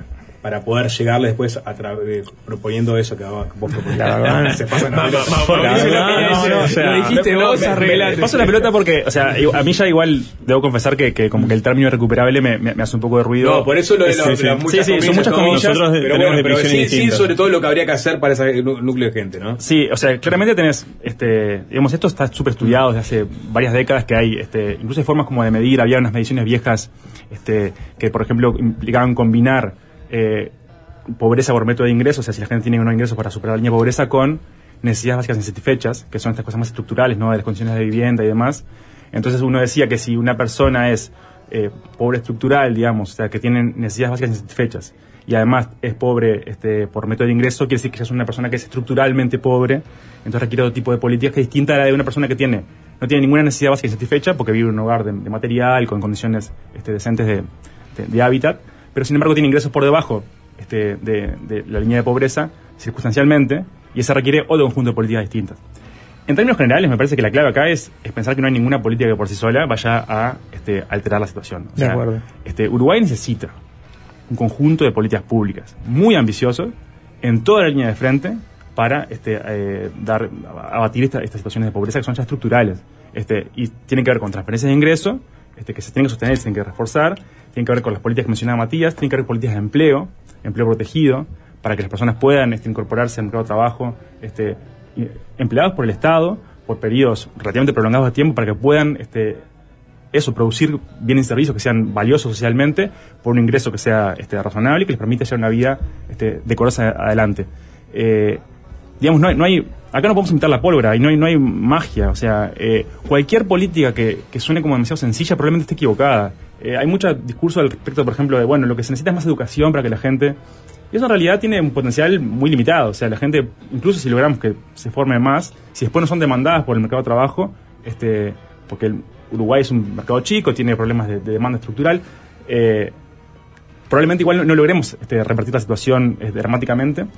Pero lo que se necesita son, insisto, un conjunto de políticas públicas muy ambiciosas y en toda la línea de frente no alcanza con empezar una política aislada O sea, porque nunca va a resolver nada. Tenés que arrancar con todas juntas. Sí, sí, claro. Es Sí, que de hecho, coordinadas y coordinadas. los momentos en que la pobreza y la desigualdad cayeron en Uruguay de forma sustantiva fueron momentos en los que se combinaron crecimiento económico con eh, consejos de salarios, incrementos sustanciales del salario mínimo, que fue una política muy importante, eh, refuerzo de las transferencias monetarias, eh, incorporación del IRPF y el IAS. O sea, estamos hablando de por lo menos tres o cuatro políticas estructurales Y con financiar a todo el mundo. un crecimiento económico como no se había visto en 50 años en Uruguay.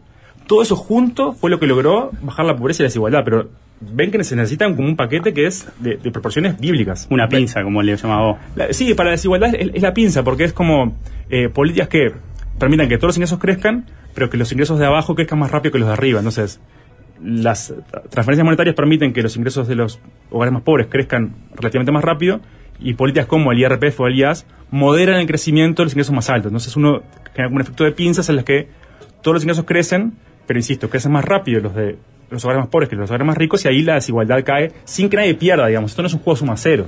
Si hay crecimiento económico, nadie tiene por qué perder. Bueno, hacia, hacia ahí va mi pregunta. ¿En, en qué medida eso es costeable? Porque lo, lo que pienso es, otros economistas que se dediquen a, a- temas más, más macro, lo que van a decir, eso termina siendo muy pesado, termina este, en- encareciendo, este, generando una, una carga vía impuestos, vía lo que sea, muy pesada, que hace que tu crecimiento termine este, menguado. Y si no creces, no vas a poder tener recursos para generar todo esto. Sea, eh, yo por un lado diría, tenemos un conjunto de estudios que muestra que ciertos niveles de pobreza y ciertos niveles de desigualdad son perjudiciales para el crecimiento en sí mismo.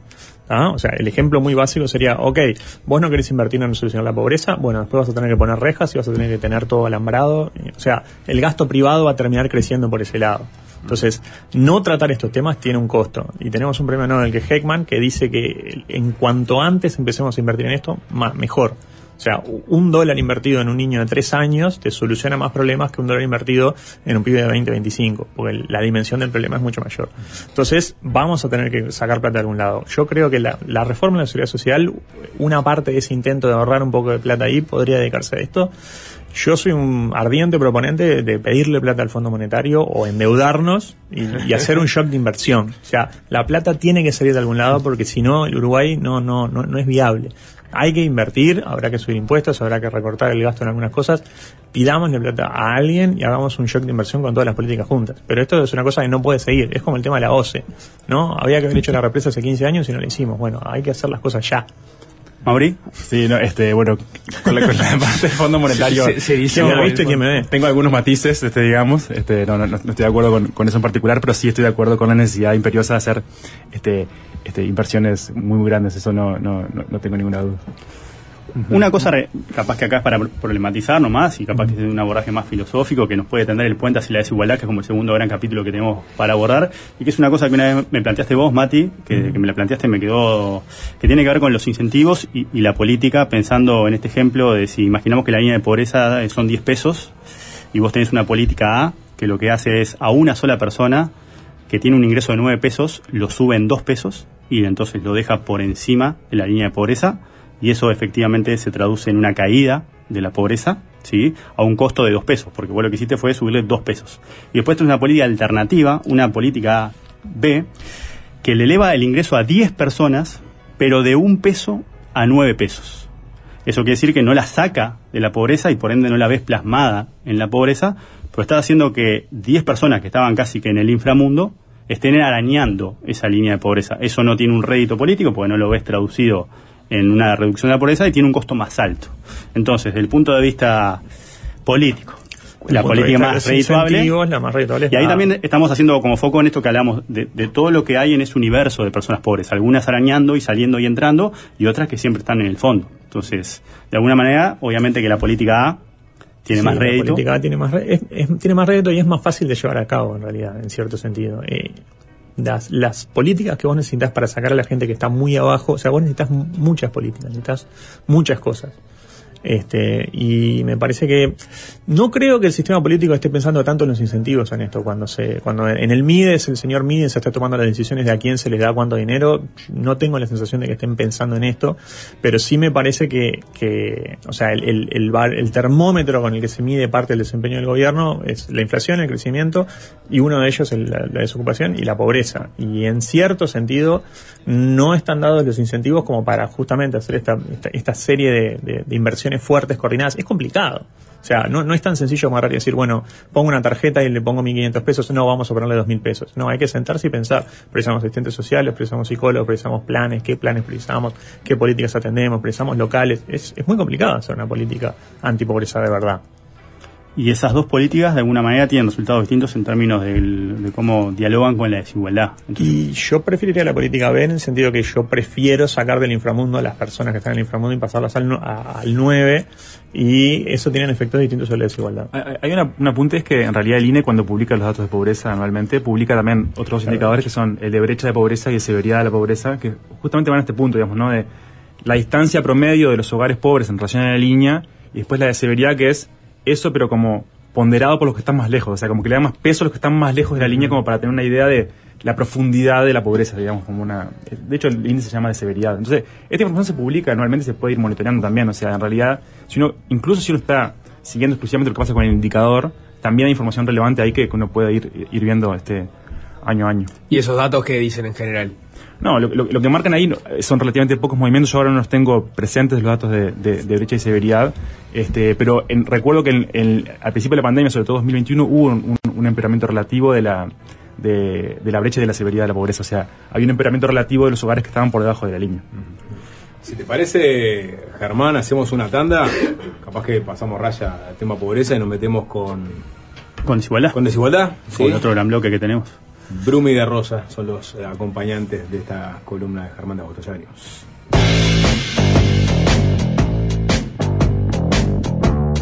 Fácil desviarse.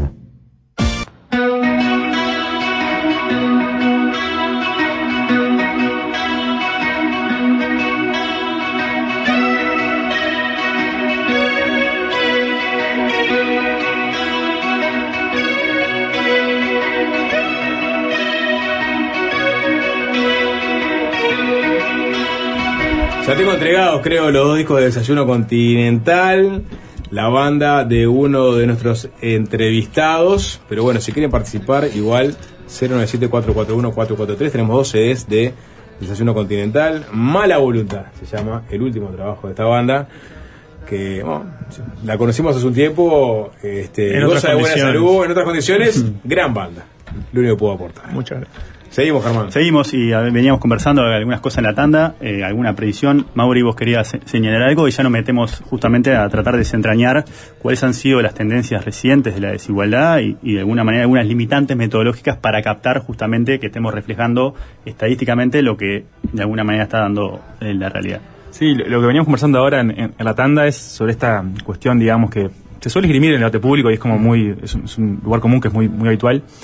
Esta cosa de que eh, la inversión, como veníamos hablando recién, ¿no? en, este tipo de políticas públicas redistributivas, eh, pueden ser positivas, pero tienen un costo adicional, que no es solamente el costo económico, sino que es un costo en términos de crecimiento económico, un costo de, eh, en la medida que puede generar un, problema de incentivos a la inversión privada y, entonces a la creación de empleo y de crecimiento. Esta idea, digamos, de que cualquier política redistributiva es perjudicial para el crecimiento, que puede ser positiva, pero que siempre es perjudicial para el crecimiento, es este, una idea que tiene un sustento teórico los modelos, digamos, de, la corriente dominante en economía, pero que empíricamente este, no es fácil de demostrar y está muy disputada este, académicamente. Eh, digamos, hay políticas redistributivas que pueden ser perjudiciales para el crecimiento, otras que son neutrales, otras que son beneficiosas. Eh, lo importante acá es que no es una ley escrita en piedra que las políticas redistributivas son perjudiciales para el crecimiento económico. Y, y- Este- y eso está más o menos identificado cuáles son las políticas redistributivas que no afectan el crecimiento, cuáles sí. Es que al final depende, es un tema de magnitudes, primero, porque alguna política redistributiva puede perjudica- perjudicar el crecimiento muy marginalmente, pero sin embargo el beneficio que le genera en términos de redistribución es inmenso, entonces igual vale la pena hacerla. Eh, pero esto es un tema como de diseño muy específico, estamos hablando de, de detalles de la legislación, de cómo se, se implementa una política, por ejemplo, tributaria que grave a los altos ingresos o a los que reciben renta de capital. Este, hay mil variantes este, de diseño que, pueden, que hay que discutir seriamente y con cuidado, pero digamos, el, el punto que quería marcar solamente es que, eh, si bien es algo que se dice actualmente, no, no es que sea una ley este, universal, este, digamos, una verdad revelada, que las políticas redistributivas son perjudiciales para el crecimiento. Algunas sí, otras no.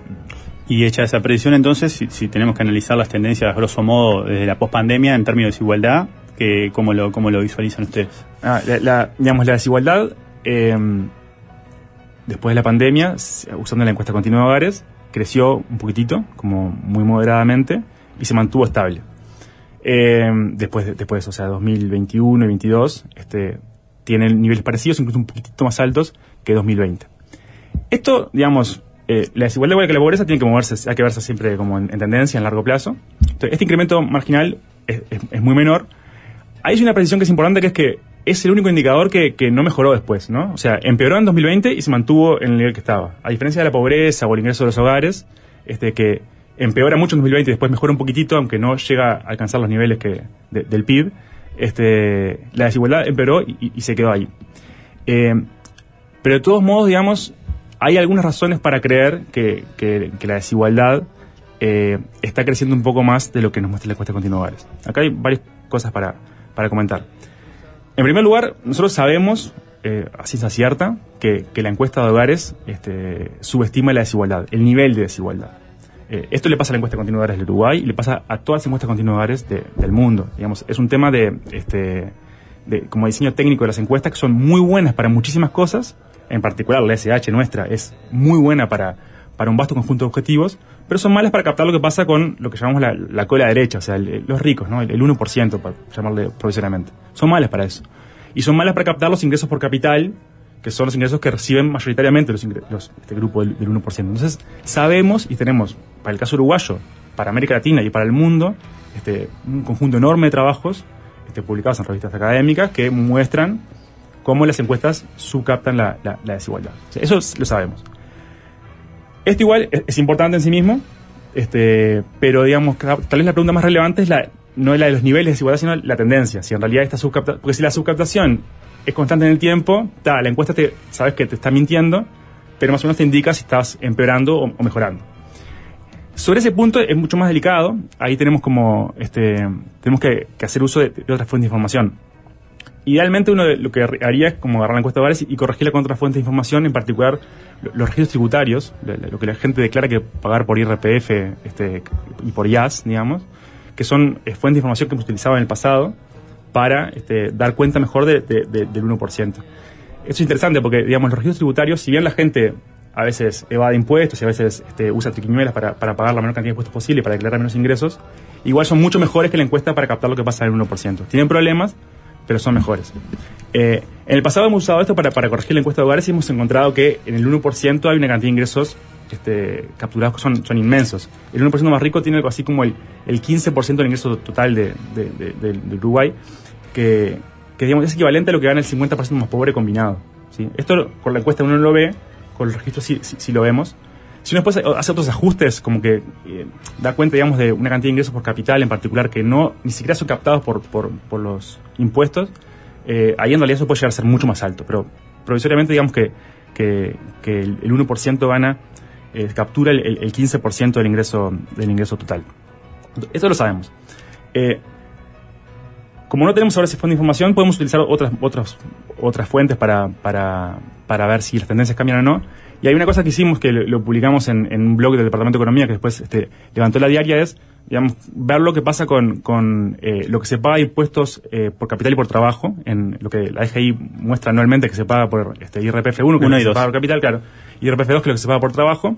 Y lo que se ve ahí es que en realidad se están pagando relativamente más impuestos por capital que por trabajo en, en el tiempo. Se está como subiendo los ingresos por capital de acuerdo a lo que, a lo que está pagando la gente de impuestos. Si uno agarra la encuesta continua de hogares, eso está planchado. La relación entre capital y trabajo está planchada en 2020, 21, 22. O sea, eso es una indicación que claramente eh, hay un incremento en los ingresos por capital que la encuesta no está captando. Entonces, si, uno, si los captara, probablemente tendríamos un incremento en la desigualdad, un cambio en la tendencia, no solo los niveles. Y después hay otros elementos de, de- de- de contexto que son relevantes. En particular, esto que hablamos hoy más temprano, ¿no? El, el- el PIB se recupera después de la pandemia, ahora está eh, algunos puntos por, por encima arriba. De lo que era prepandemia, sin embargo el ingreso de los hogares está todavía por debajo de los niveles prepandemia. Esa masa de ingresos eh, Algún lado tiene en algún lado está, y, y- y en- sabemos, por un conjunto de estudios, insisto, para América Latina y para Uruguay, que eh, son esencialmente ingresos por capital que no están captados ni por la encuesta de hogares, ni tampoco por, por, por el IRPF.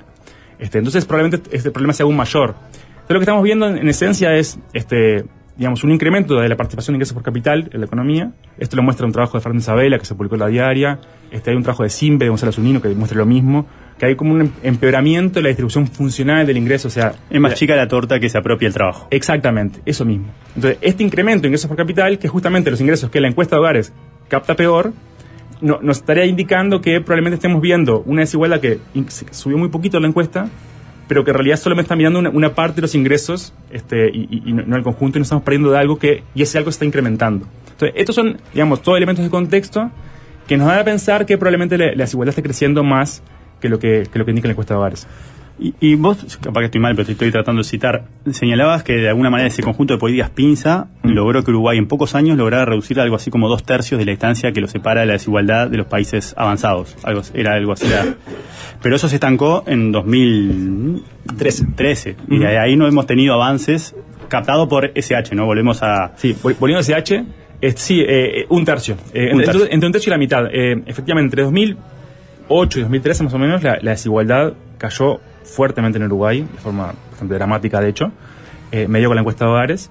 Eh, justamente por esta combinación ¿no? de crecimiento económico, este crecimiento del salario mínimo, consejos de salarios que tenían una política como de incrementar más velozmente los, salarios más sumergidos, y después las pinzas, ¿no? IRPF arriba, moderando el crecimiento de los ingresos altos, y refuerzo de las transferencias monetarias abajo, favoreciendo que, que los ingresos de la escuela baja crezcan más rápido. Eso lo que hace es básicamente, este, todos los ingresos crecen, pero crecen más rápido los demás abajo, entonces la brecha se, se achica. Eso implicó una caída de la pobreza y una caída de la desigualdad al mismo tiempo. Este, una caída muy fuerte. Esto eh, no, no, es, no fue un fenómeno estadístico. Eh, ahí sí podemos comprobar con un conjunto de, de, de otras fuentes de información y de metodologías que la desigualdad cayó efectivamente. Cayó un poquito menos de lo que la encuesta de hogares dice, pero cayó. O sea, eh, estas políticas públicas fueron exitosas para reducir la desigualdad. Claro, una vez que dejaron de ser efecto y que el crecimiento económico se empezó a lentecer, 2013-2014, la desigualdad se planchó y quedó planchada hasta 2019 y ahora tenemos este, este incremento y estas dudas sobre qué es lo que está pasando efectivamente. Y, pensando prospectivamente, vos en una charla señalaste la necesidad de introducir unas políticas que vos llamaste incrementales y unas políticas que vos llamaste más disruptivas. Eh, ¿Podés ahondar un poquito sobre eso? De alguna manera pensando en esa segunda generación de pinza que tendrías que hacer a la luz del diagnóstico que justamente estás desplegando. Sí, eh, a ver, un- uno tiene que tener como, digamos, cu- cu- cualquier ilusión, acá Mati, este, complementame si, si te parece, pero cualquier ilusión que uno pueda llegar a tener sobre tener control sobre la economía es, es siempre eso, ¿no? Es una ilusión. Es una ilusión. Eh, pero digamos, uno por lo menos tiene que tener alguna política diseñada para cada uno de los problemas. O sea, yo tengo el IRPF, tengo una forma de moderar los ingresos de la cola alta, tengo transferencias monetarias bastante con, con mucho alcance, como el que tiene Uruguay. Este, recordemos que las asignaciones familiares este, cubren a casi a la, a la mitad de los niños del Uruguay y adolescentes. O sea, es una política con mucho poder de fuego. Tenemos eh, IRPF, tenemos transferencias monetarias, ahí tenés como palancas sobre la cola alta, la cola baja. Eh, esas palancas hay que complementarlas con otras que no tenemos. Por ejemplo, no tenemos ningún, ninguna política para este, alterar la distribución de la riqueza, del patrimonio. Este, el patrimonio en Uruguay está mucho más concentrado que el ingreso. Este, yo decía, no, el 1% de más ingresos tiene el 15% del ingreso total. Eso es una regularidad que se da en otros países Sí, sí, claro. en América Latina. Eso es es- común. es- es súper común. En patrimonio, el 1% más rico tiene el 40% de la riqueza. Y el 50% más pobre tiene prácticamente nada. En general tiene riqueza negativa porque tiene más deudas que, que activos. ¿no? Entonces, en patrimonio la situación es dramática. Y no tenemos montada ninguna política redistributiva este, patrimonial. ¿Qué, Entonces, qué- qué tipo podría ser un impuesto Por ejemplo, a la herencia? un, un impuesto a la riqueza Un o un impuesto a la herencia o ambos. Bueno, yo le, iba- le iba a citar, recordaron aquella columna famosa en la diaria de eh, Rodrigo Arim, cuando Mm. era todavía decano de la Facultad de Economía, actual este rector de la, de la UDELAR, en defensa del impuesto a la herencia. Y, y citaba, en el- digo porque la- se las tiro como para, para introducir, A ¿no? Fisher. A Fisher, exactamente, quien decía a principios del siglo, ¿no? Eh, las herencias son el principal factor que explica la distribución antidemocrática de la riqueza y ahí propuso una fuerte estructura de impuestos a las herencias que neutralizará el carácter antidemocrático de tra- la transmisión intergeneracional de la desigualdad. ¿no? Fisher, que además era un, un economista neoclásico, este, digamos, de- Del mainstream. del mainstream más puro de, de la economía norteamericana. O sea, no, no estamos Es hablando como de. el impuesto a la tierra de Lewis. Claro. Este, entonces, efectivamente, hay, hay un punto ahí este, importante. Nosotros no tenemos impuesto al patrimonio, no tenemos impuesto a la herencia, o sea, no tenemos ningún mecanismo para moderar la, la- la la concentración de la riqueza ni para obstaculizar la transmisión intergeneracional de la desigualdad de riqueza, que es lo que también mencionaba Mati hace un rato. Entonces, políticas incrementales, poner estas palancas donde no las tenemos y en las que sí tenemos, el, IRPF y el IAS se pueden hacer mucho más progresivos de lo que son, pueden redistribuir mucho más sin perjuicio para el crecimiento económico. Este, ahí se calculan unas cosas que llaman tasas óptimas de impuestos, este, que, que incorporan como la, la respuesta comportamental de las personas ante los cambios de impuestos. Y cuando hay estudios de esos, muestran en general las tasas óptimas son de el 60, 70, 80%. Para contextualizar acá, el tema es, teóricamente se suele decir, si uno pone un impuesto al trabajo, la gente reacciona trabajando menos. Em- Empíricamente hay todo un montón de resultados que muestran que No tanto. no es tan así. O sea que hay espacio para, para moverse en, en el espacio de los impuestos, por, por así decirlo. Exactamente, es eso mismo. Este, al final es un problema empírico de cuánto efectivamente lo- lo- las agendas responden a estos cambios tributarios. Lo mismo con los impuestos a la herencia y los impuestos a la riqueza. Ahí teóricamente se dice, bueno, si vos pones un impuesto a la riqueza, un impuesto a la herencia, la gente va a dejar de invertir y vamos a dejar de tener Steve Jobs y gente que se preocupe por tener grandes ideas porque no va a poder concentrar la riqueza. Y la gente concentra dinero porque concentra dinero, porque le- se la quiere dejar a los hijos y hay todo un montón de motivos por los cuales eso pasa.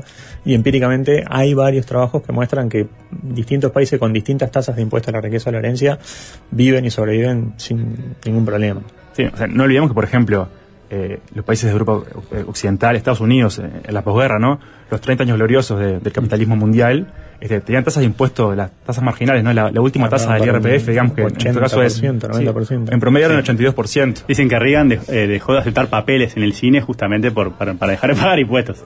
Es que, es, es que era impresionante, eh, son impuestos, eran realmente muy, muy altos, este, y con un crecimiento económico que era súper dinámico. A Harrison y Taxman, ¿no? Exacto, el taxman. De los se Bueno. a Francia a vivir para... para, Mucha para no pagar pop. impuestos. Este, entonces, políticas incrementales, las que tenemos, este, fortalecerlas. Eh, la- las transferencias monetarias también lo mismo, o sea, tenemos transferencias monetarias que llegan a un conjunto de menores en particular muy amplio, pero hay que este, incrementarlas sustantivamente este, para atender los problemas de, de, de pobreza infantil que hablábamos más temprano. Yo me tenía como bocadito el tema de los consejos de salarios también, que contribuyen a comprimir un poco la Acá estamos en el plano de lo que vos llamás incrementales. Todavía incrementales, sí, sí. O sea, esto es incremental. Su- subir Y otra cosa que aprendí de vos, capaz que la- fui un mal estudiante, es que con la pobreza vos no tenés empate. Entonces, si la pobreza está estancada, eso dinámicamente es malo. Es que y, lo, lo mismo con la desigualdad, o sea, este, la- digamos, cuando tenés crecimiento económico. Perdón, este, me refería a la desigualdad. No, no, pero, pero- pero también hay, hay un- hay un, un fenómeno parecido con la pobreza.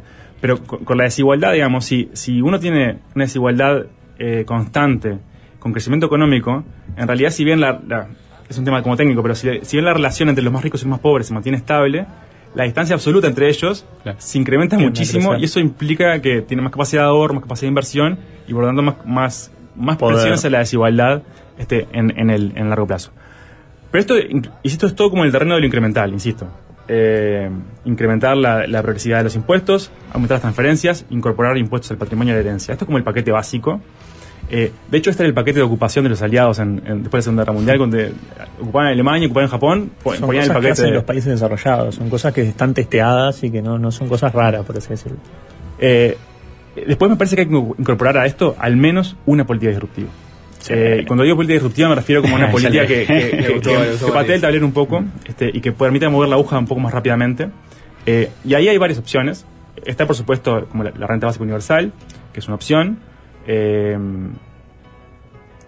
hay otro tipo de políticas. Hay políticas que, que, que se han testeado a gran escala, por ejemplo, en países como la India y en menor escala en países europeos, que son las de empleo garantido por el Estado, que básicamente es que cualquier persona puede trabajar al salario mínimo este, contratada por el Estado. Es decir, el Estado pone a disposición X número de, de- de puestos este, y las personas dicen, "Ta, yo quiero trabajar y trabajo al, al salario mínimo. La institu- institucionalización de los jornales solidarios podría ser Exacto, algo y, así. y- y- y es- o y la el extensión del programa Uruguay Trabaja. Exacto. O la extensión de- Pero a gran escala. O sea, como para, para permitir que cualquiera que quiera hacerlo Claro, pueda hacerlo. Pero te- Este- acá te van a decir que primero hay que, digamos, este, desmalezar el Estado uruguayo, por ejemplo, en el sentido de hacerlo más óptimo, más eficiente.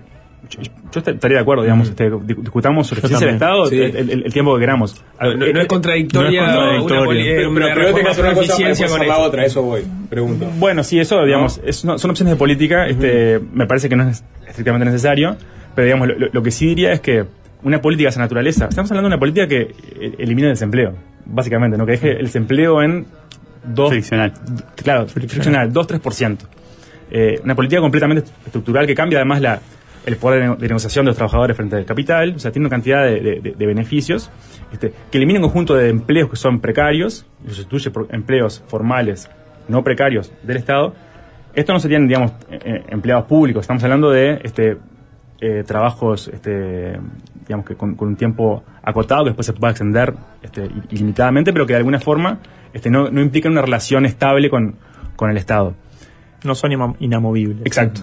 No se Este, digo, o sea, esta política, y después puede haber otras, siempre tienen que ser políticas de carácter universal y ambiciosas realmente, que impliquen invertir uno o dos puntos del PIB en resolver un problema estructural de esta naturaleza. Digamos, me parece que una política que apunte a eliminar el desempleo, que es una característica estructural de, de Uruguay. Piensen que Uruguay cuando estaba creciendo a tasas altísimas, estaba recalentado, el desempleo nunca bajó de ¿cuánto? 6%. 6%. Es alto igual, es un desempleo alto.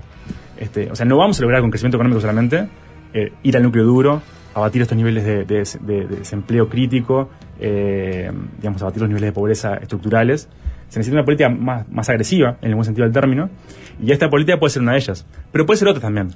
Eh, a, a lo que voy es que al, al paquete de, de medidas incrementales hay que sumarle al menos una disruptiva que permita como mover la aguja rápidamente y, y como cambiarnos de carril y permitirnos avanzar de forma más decidida hacia, hacia un país que sea mínimamente igualitario. No, no lo somos. O sea, tenemos una, una autopercepción de país integrado Tenemos una muy mala percepción de cómo funciona el Uruguay. pero, pero que en realidad no, no, no lo es. O sea, somos un país este, todavía muy desigual. Y las cosas que dijeron en los dos bloques deberían hacerse también en conjunto. Digamos, no es que sea una por otra, no, trabajar de hecho, sobre pueden la ser pobreza, trabajar sobre la complementarias. desigualdad. Algunas de ellas. Si uno piensa en un programa de empleo público, a ver, ¿a dónde vas a... O sea, hay todo un montón de inversiones y cosas que son necesarias hacer, entre otras cosas para hacer esta clase de shocks. Yo me imagino, o sea, mi, mi obsesión es el shock edilicio de escuelas y liceos y formaciones y CAIFs y eso. Y bueno, eh, se me ocurre que uno de los lugares donde podría entrar la gente en estos programas de políticas de empleo garantido sería ahí, ¿no? sea, son complementarias estas cosas. ¿Y ¿Eso se, se- se discute a nivel político?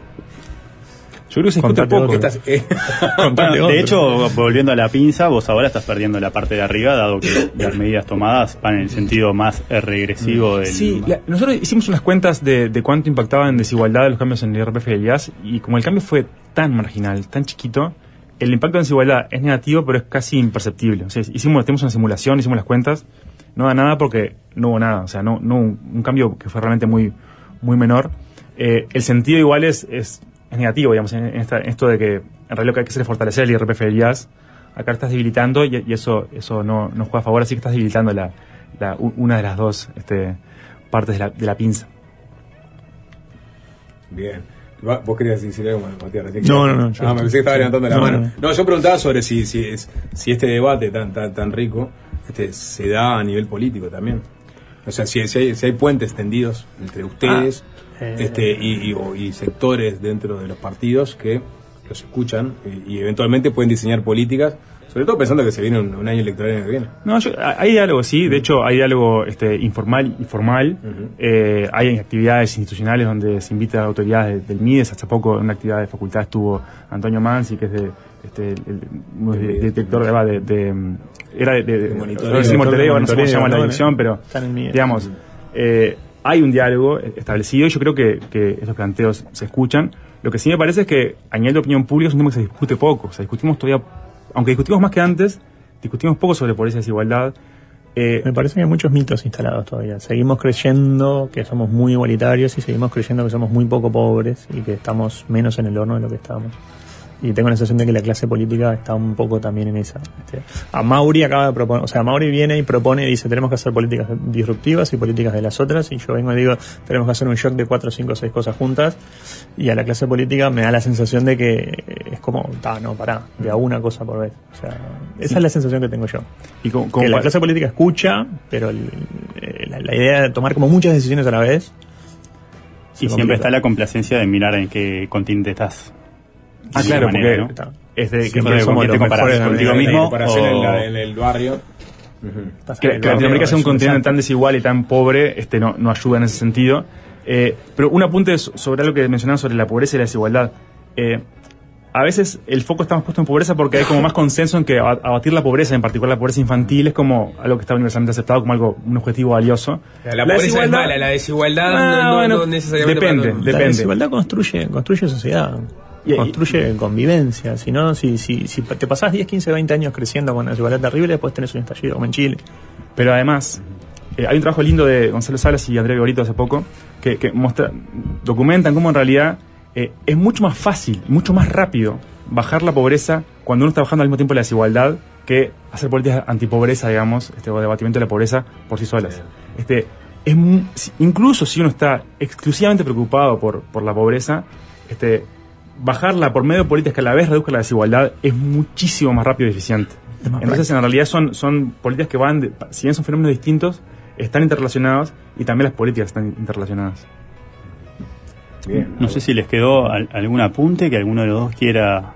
O, hicimos un recorrido exhaustivo. Yo, yo tenía una anécdota personal que era cuando mi- mis hijos nacieron en Inglaterra y yo cobraba AFAM en Inglaterra. Mi- mis hijos cobraban este, dinero británico con el cual pagaba los pañales viviendo en uno de los países más ricos del mundo. A mí me daban plata y había un sistema de transferencias que cubría el 80-90% de la población. Ah, Aún o sea en que el corte es 80% de la población, o sea que entran casi todos. Entran todos menos 10%. David Beckham. Pero pará, pero pará, en porque- el Reino Unido. Acá estamos discutiendo si hay AFAM o no hay AFAM. Y en el Reino Unido yo cobraba plata en Uruguay, pero perdón, ya estaba, estaba para cabecear. En Uruguay, la mitad de los niños y niñas y adolescentes están cubiertos por o, o AFAM o la tarjeta de social. Y después tenés como un 30% más que están cubiertos por otra transferencia monetaria menores, que son las devoluciones por hijo y RPF. Claro. Que es una transferencia moderada, que es en realidad una transferencia que se op- opera vía no pago de impuestos, pero es una transferencia. Acá también tenés el el 80% de los menores cubiertos por alguna transferencia del Estado. Eh, si uno quisiera, y sería parte de mis políticas incrementales, que eh, hacer eso. una transferencia universal para todos los menores del Uruguay, te falta cubrir un 20% de la población y subir los montos, que implica este dinero, obviamente, es, es una política cara, pero también implicaría tener un- una, una forma de blindar al conjunto de los menores del Uruguay este, y asegurarnos colectivamente de que estamos protegiendo mínimamente a, a las generaciones que están, que están haciendo y que se están criando hoy en Uruguay. Mm, ¿Y cambian algo la resignación de recaudación o la transferencia por sobre la transferencia? No sé si me explico, ¿no? A ver. O sea, por un lado sa- sale, sale de la caja del Estado, digamos, el dinero hacia las personas, y por otro lado, el Estado resigna recaudación, como decías, ¿no? Por descuento de IRPF por hijo o por, por el otro lado, por esta asignación familiar. ¿Cambian algo eso? O sea, que el Estado resigne, eh, que, que el Estado dé. Es un tema inter- son- intertemporal, ¿no? Porque según lo- si entiendo personas Matías, distintas igual cuando, cuando, o sea, AFAM recibe un conjunto de personas que están en la parte baja de la distribución y la reasignación por IRPF es más en la parte media alta. ¿no? Ahí O sea, yo preferiría subir los montos de, de, de AFAM, TUS y hacer algo con los informales, ¿no? Que es todo un tema que no, no Ahí nos hemos metido, pero Es una discusión técnica, digamos, pero sí, yo me imaginaba un- una política para el conjunto de los menores que ese ingreso que se transfiere pase a la base imponible de IRPF. Entonces, en realidad, vos este, le transferís el dinero a los hogares ricos y después igual pasa, ese- ese- por ese dinero se paga IRPF. Entonces, en realidad, te transferís un monto que es menor eh, y entonces tiene un efecto redistributivo y a la vez de abatimiento de la pobreza. O sea, a lo que iba hoy temprano. Esto tiene detalles como de diseño, pero son todos discutibles. No hay ninguna como este, verdad universal acá y, y no hay ninguna política que sea fácilmente este, demonizada eh, cuando uno mira la- a las cuestiones fácticas. Bien, Mauricio Rosa, Matías Brum y Germán de Agosto. Este, Un lujo. un lujito. Gracias por estos minutos. Muchas gracias, muchas gracias. A ustedes. Y se fueron los discos de Desayuno Continental. Aviso. Fácil desviarse.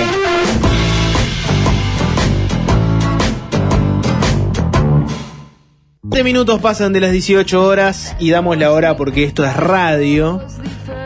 Sapo, esta cortina. A mí me gusta mucho esta cortina.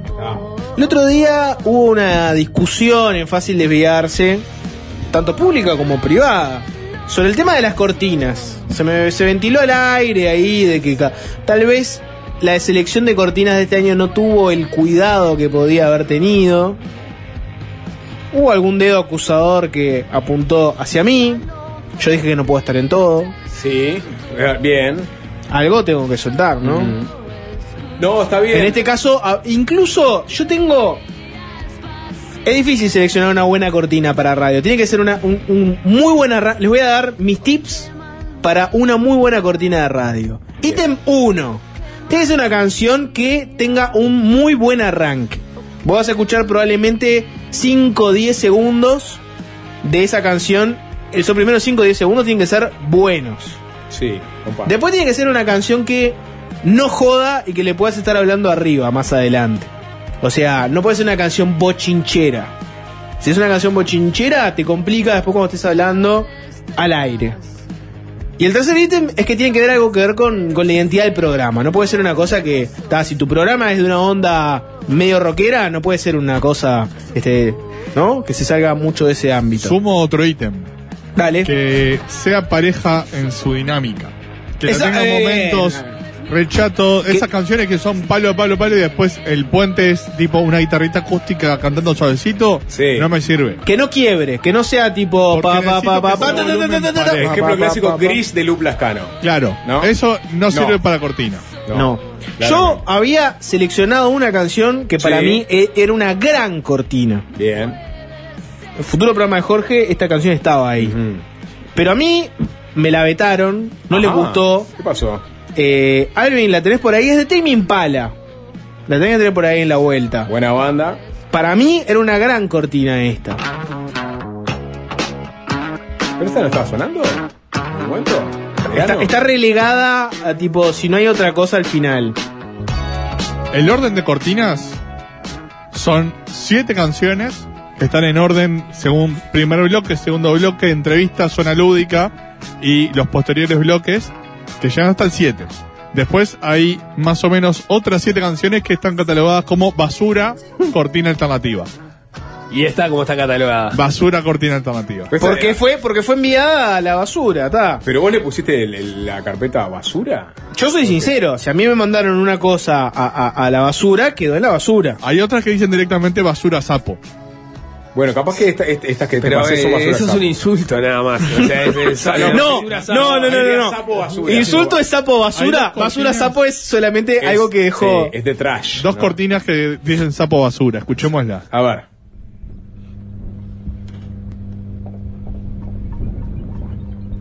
Permanente fue un sábado. Arranca, arranca con todo. Ah, No, yo no puedo leer está, afa afuera. Está bien, bien titulada Sapo Basura. Ahí se activó. Arranca de forma nefasta, sapo. Esto es inviable. No, será canción. ¿Qué es esto? ¿Y- ¿No, no le dicen el nombre? No Dame, dicen. dame la otra. Oh, Segunda basura sapo. Me están, me está difamando, yo esto no lo traje. Segunda basura sapo. Qué buen tema este, no sé que en qué momento se me ocurrió que puede ser este. Es muy, es muy pum para abajo esto, sapo. Es, es un, es un seis y media. ¿No? Sí, pero es muy, para mí, muy para abajo. Bueno, Alvin, le, le acabo de pasar a Alvin un, una playlist de Spotify de posibles cortinas que venía acumulando a lo largo del tiempo. Algunas creo que ya han sido testeadas, otras no. Alvin, Yo creo que es momento de 17 cortar el bacalao. Hay que cortar el bacalao. acá. Ok, O pará. Yo, yo no creo en las transiciones rígidas, es decir, que Sí. arranca un año y hay que arrancar con, la, con las cortinas nuevas. Pero en algún momento tenés que. Capaz que sí con la cortina de arranque, decidir si vas con la misma versión u otra. Pero Hay un momento para hacer estas cosas, Sapo. Ese gradualismo. a mí me gusta el gradualismo, vos lo sabés. ¿no? Le fue muy bien a, a Macri, por ejemplo, con el tema del gradualismo, le fue bárbaro.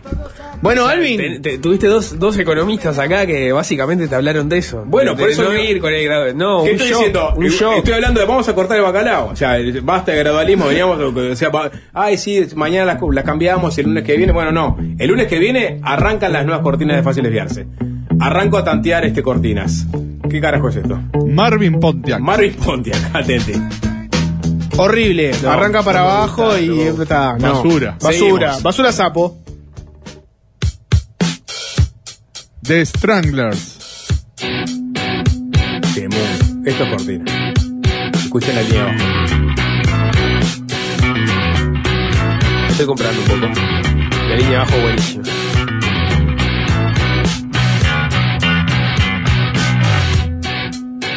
Sí, sí, sí.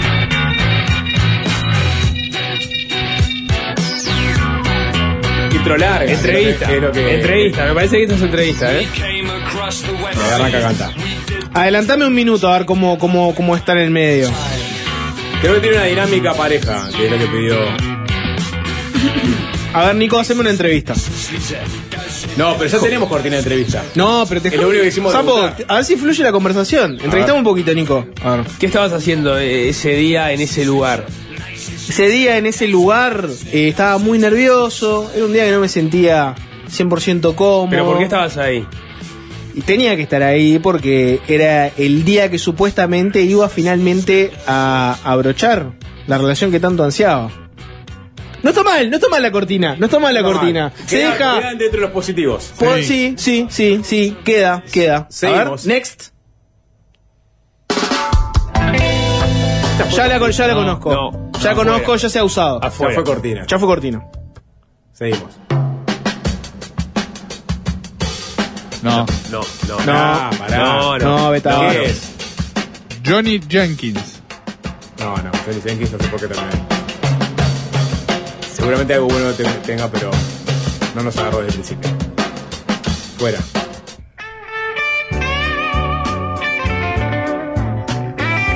Qué. Albert Safran. Es un blues, esto es. Sí, cualquier blues. Sapo, fácil de verse no es blues. Es un temazo, pero como cortina no me parece que no. No, no está bueno y fácil de verse no es, no es blues. Seguimos. ¿Cómo que fácil darse en blues? No. No,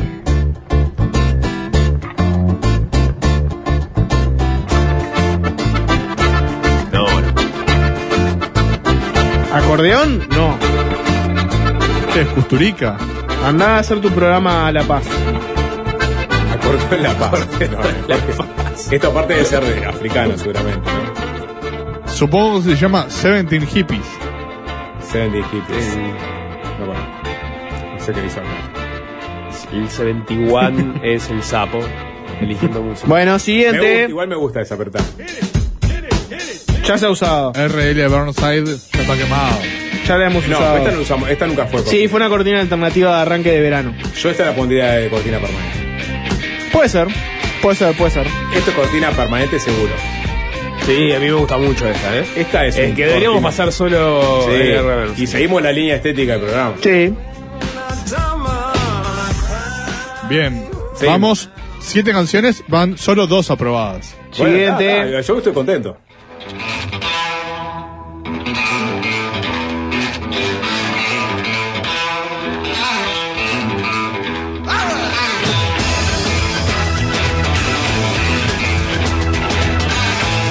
Ronnie Gallagher. Una bomba. No, muy bochinchera y distorsivo. Muy bochinchera, Zapito. A mí quedó, quedó rumiando. Yo votaría a favor. Queda ahí en el limbo. Nico, Sí, yo la banco. bien. Aprobada. A ver cómo arranca de nuevo.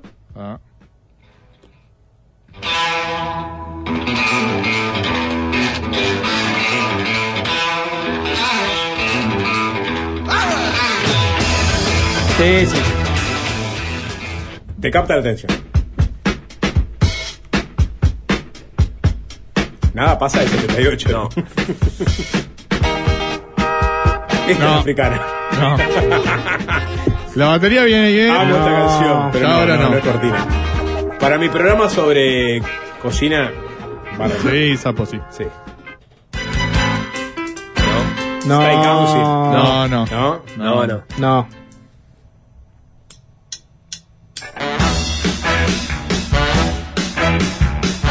Bueno, Esto, esto es una bomba. Esto le estaría sonando entero. Pero bueno. sí, sí, sí. Yo esto lo compro, ¿eh?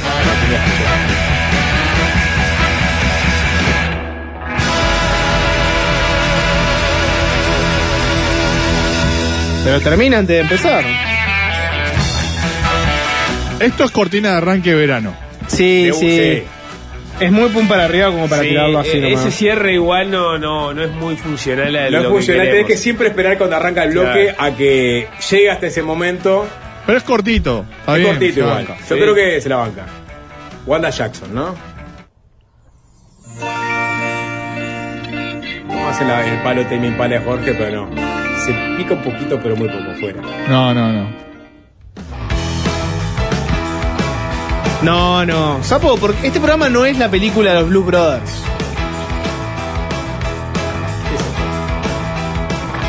Dean Wing Group. No, Afuera. Eso era igual el cover de los Olmos.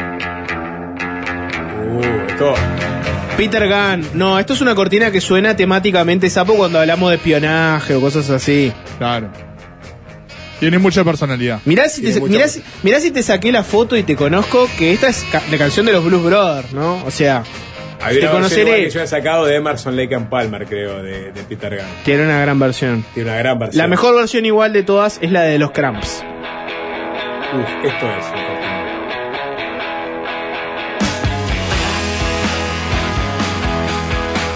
Rock and roll, ¿no? Siempre palo rock and roll.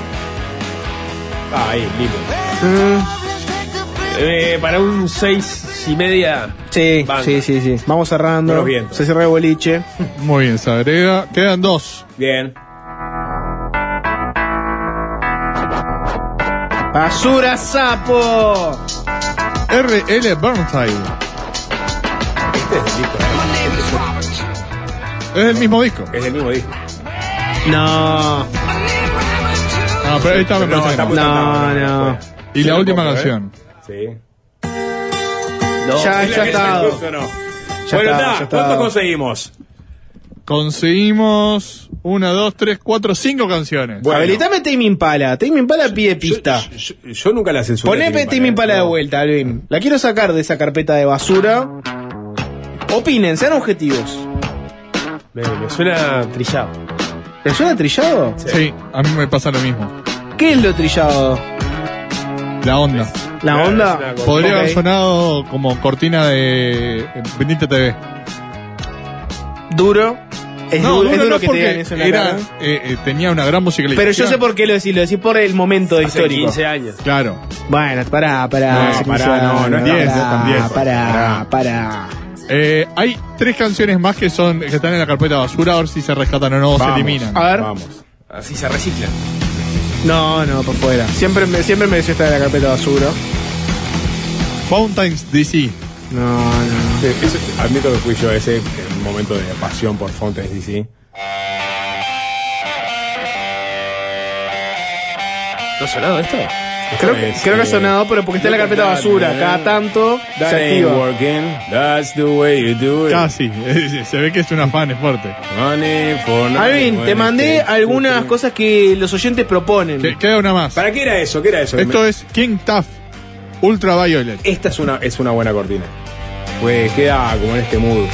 No, pero es muy rompedora Es esa muy, guitarra. muy- está muy- medio, medio rota además. Es ¿no? muy rompedora esa Sí. guitarra. Y queda una más. A ver.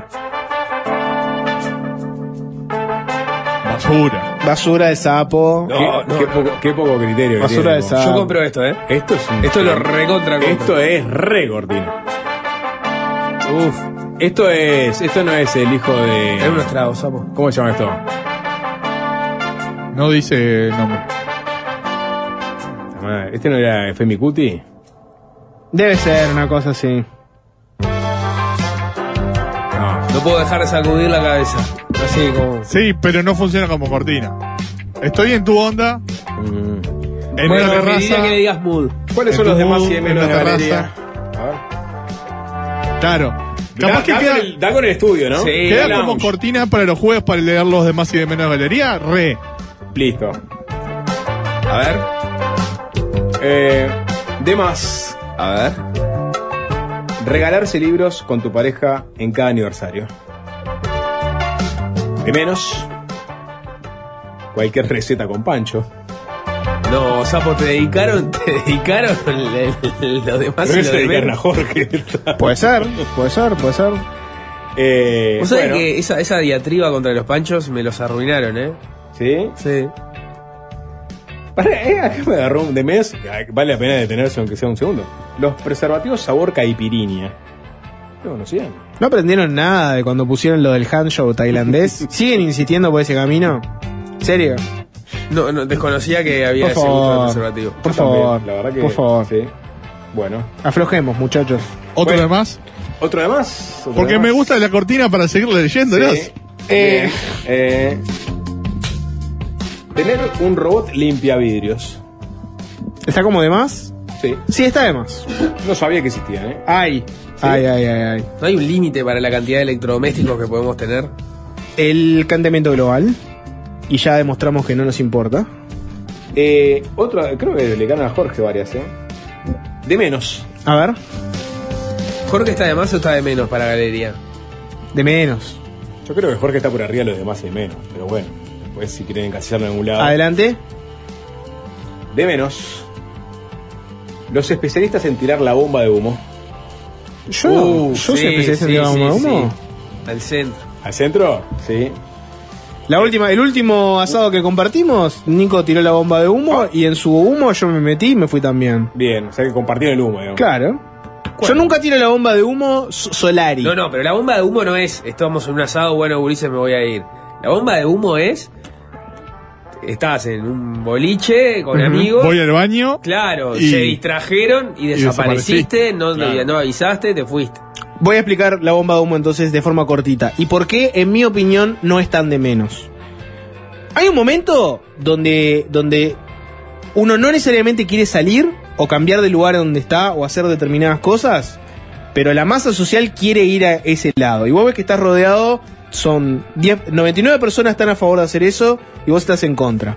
Vos podés o decir, no, ¿saben qué? No voy, este, la verdad que estoy para, para volverme, no sé qué, y tener a 99 personas diciéndote, da, da, da, da, da. O podés decir, dale, vamos, vamos todos, entran los 99 y vos en la puerta de- haces y te vas.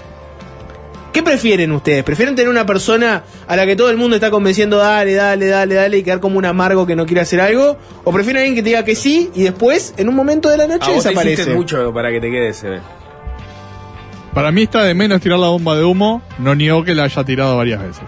Sí, obvio. La bomba de humo es preferible a, a trancarle la gestión a alguien. Si Pero alguien no quiere ir a un lugar, sí, porque si vos A estás. veces hay algún pesado que es como, no, Dale, todo, dale, dale. Alvin, no da, caes". Alvin, sos un amargo, Alvin, Muchas dale. veces soy yo el que eh, te toma ese rol cuan- después de unas copas. De, dale, vamos todos, dale. ¿Qué vas a hacer? ¿Vas a dormir? Dale, vamos. Yo banco la cortina de humo. La bomba de humo. La, cor- la cortina de humo es otra cosa, La sapo. cortina- no, porque iba a decir, yo banco esta Sí, cortina. con la, la, la notibuenas, la- la- tu cortina de humo, sapo. Sube la, sube la cortina, por favor. El presidente de la República recibió una prestigiosa premiación en Nueva York. Mientras tanto, los tegalometanos. Esa es la cortina. Ingresamos al portal de presidencia para ver las últimas novedades en materia informativa. Para Alvin, ¿tenés alguna de las que mandó la audiencia? Propuesta de cortinas. Porque no todo en la vida son basuras de sapo. La mayoría de la vida es eso, pero. No, no está mal. Cumple muchos de los ítems. No está mal, cumple muchos de los ítems. Me suena trillada también. The Doors. De dos ha sonado mucho, es fácil desviarse también. Capaz que es- el trilladismo viene por ahí. A ver. Muy, arranca muy para abajo. No podemos cortinar con esto. Me pudo, eh, me pudo desde vamos esto. Por eso, sigamos. Sí, sí, le gusta el sapo que Ah, es eliminado quedé automáticamente. enamorado, eh.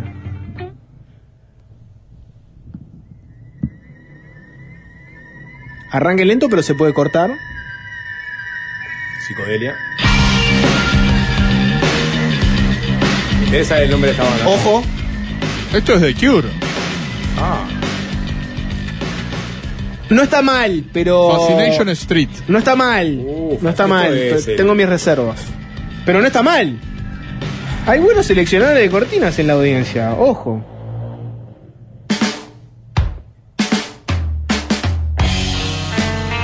Wizard. Wizard, Andan. sí, Andan, The Moon. Lo que pasa es que esta tiene dinámico, un rango dinámico a. Muy del palo del grunge. ex- sí, ecléctico, digamos. Tú, que Wizard tiene mucho de eso, ¿no? Sí. Eh, me gustó, pero me quedé pensando, el, el Dis- Disintegration de los que tiene grandes cortinas. Que tiene canciones largas y viajas. Opa, esta es la que mandé de Stranglers. Nice and Sleazy. Exacto. A Fefo le gustó mucho. ¿A Fefo le gustó mucho? Bien, Fefo, bien. Respeto Es- mucho la opinión de Fefo. Es, es un cortinú, ¿no, Fefo? Sí, me sale ahí. Es Lemmy, está igual a Lemmy de Fefo. Es impresionante, ¿eh? Ah, eh, ¿Qué dice? La consiguió instrumental, porque funciona mejor instrumental. Oh, Sí. No, no, este instrumental es, eso es, es un, un- Sí, sí. Es un- una locomotora a ritmo constante. Te mandé una más de la audiencia, Alvin. Vamos con esa y después podemos hasta que cerrar el programa. Sí.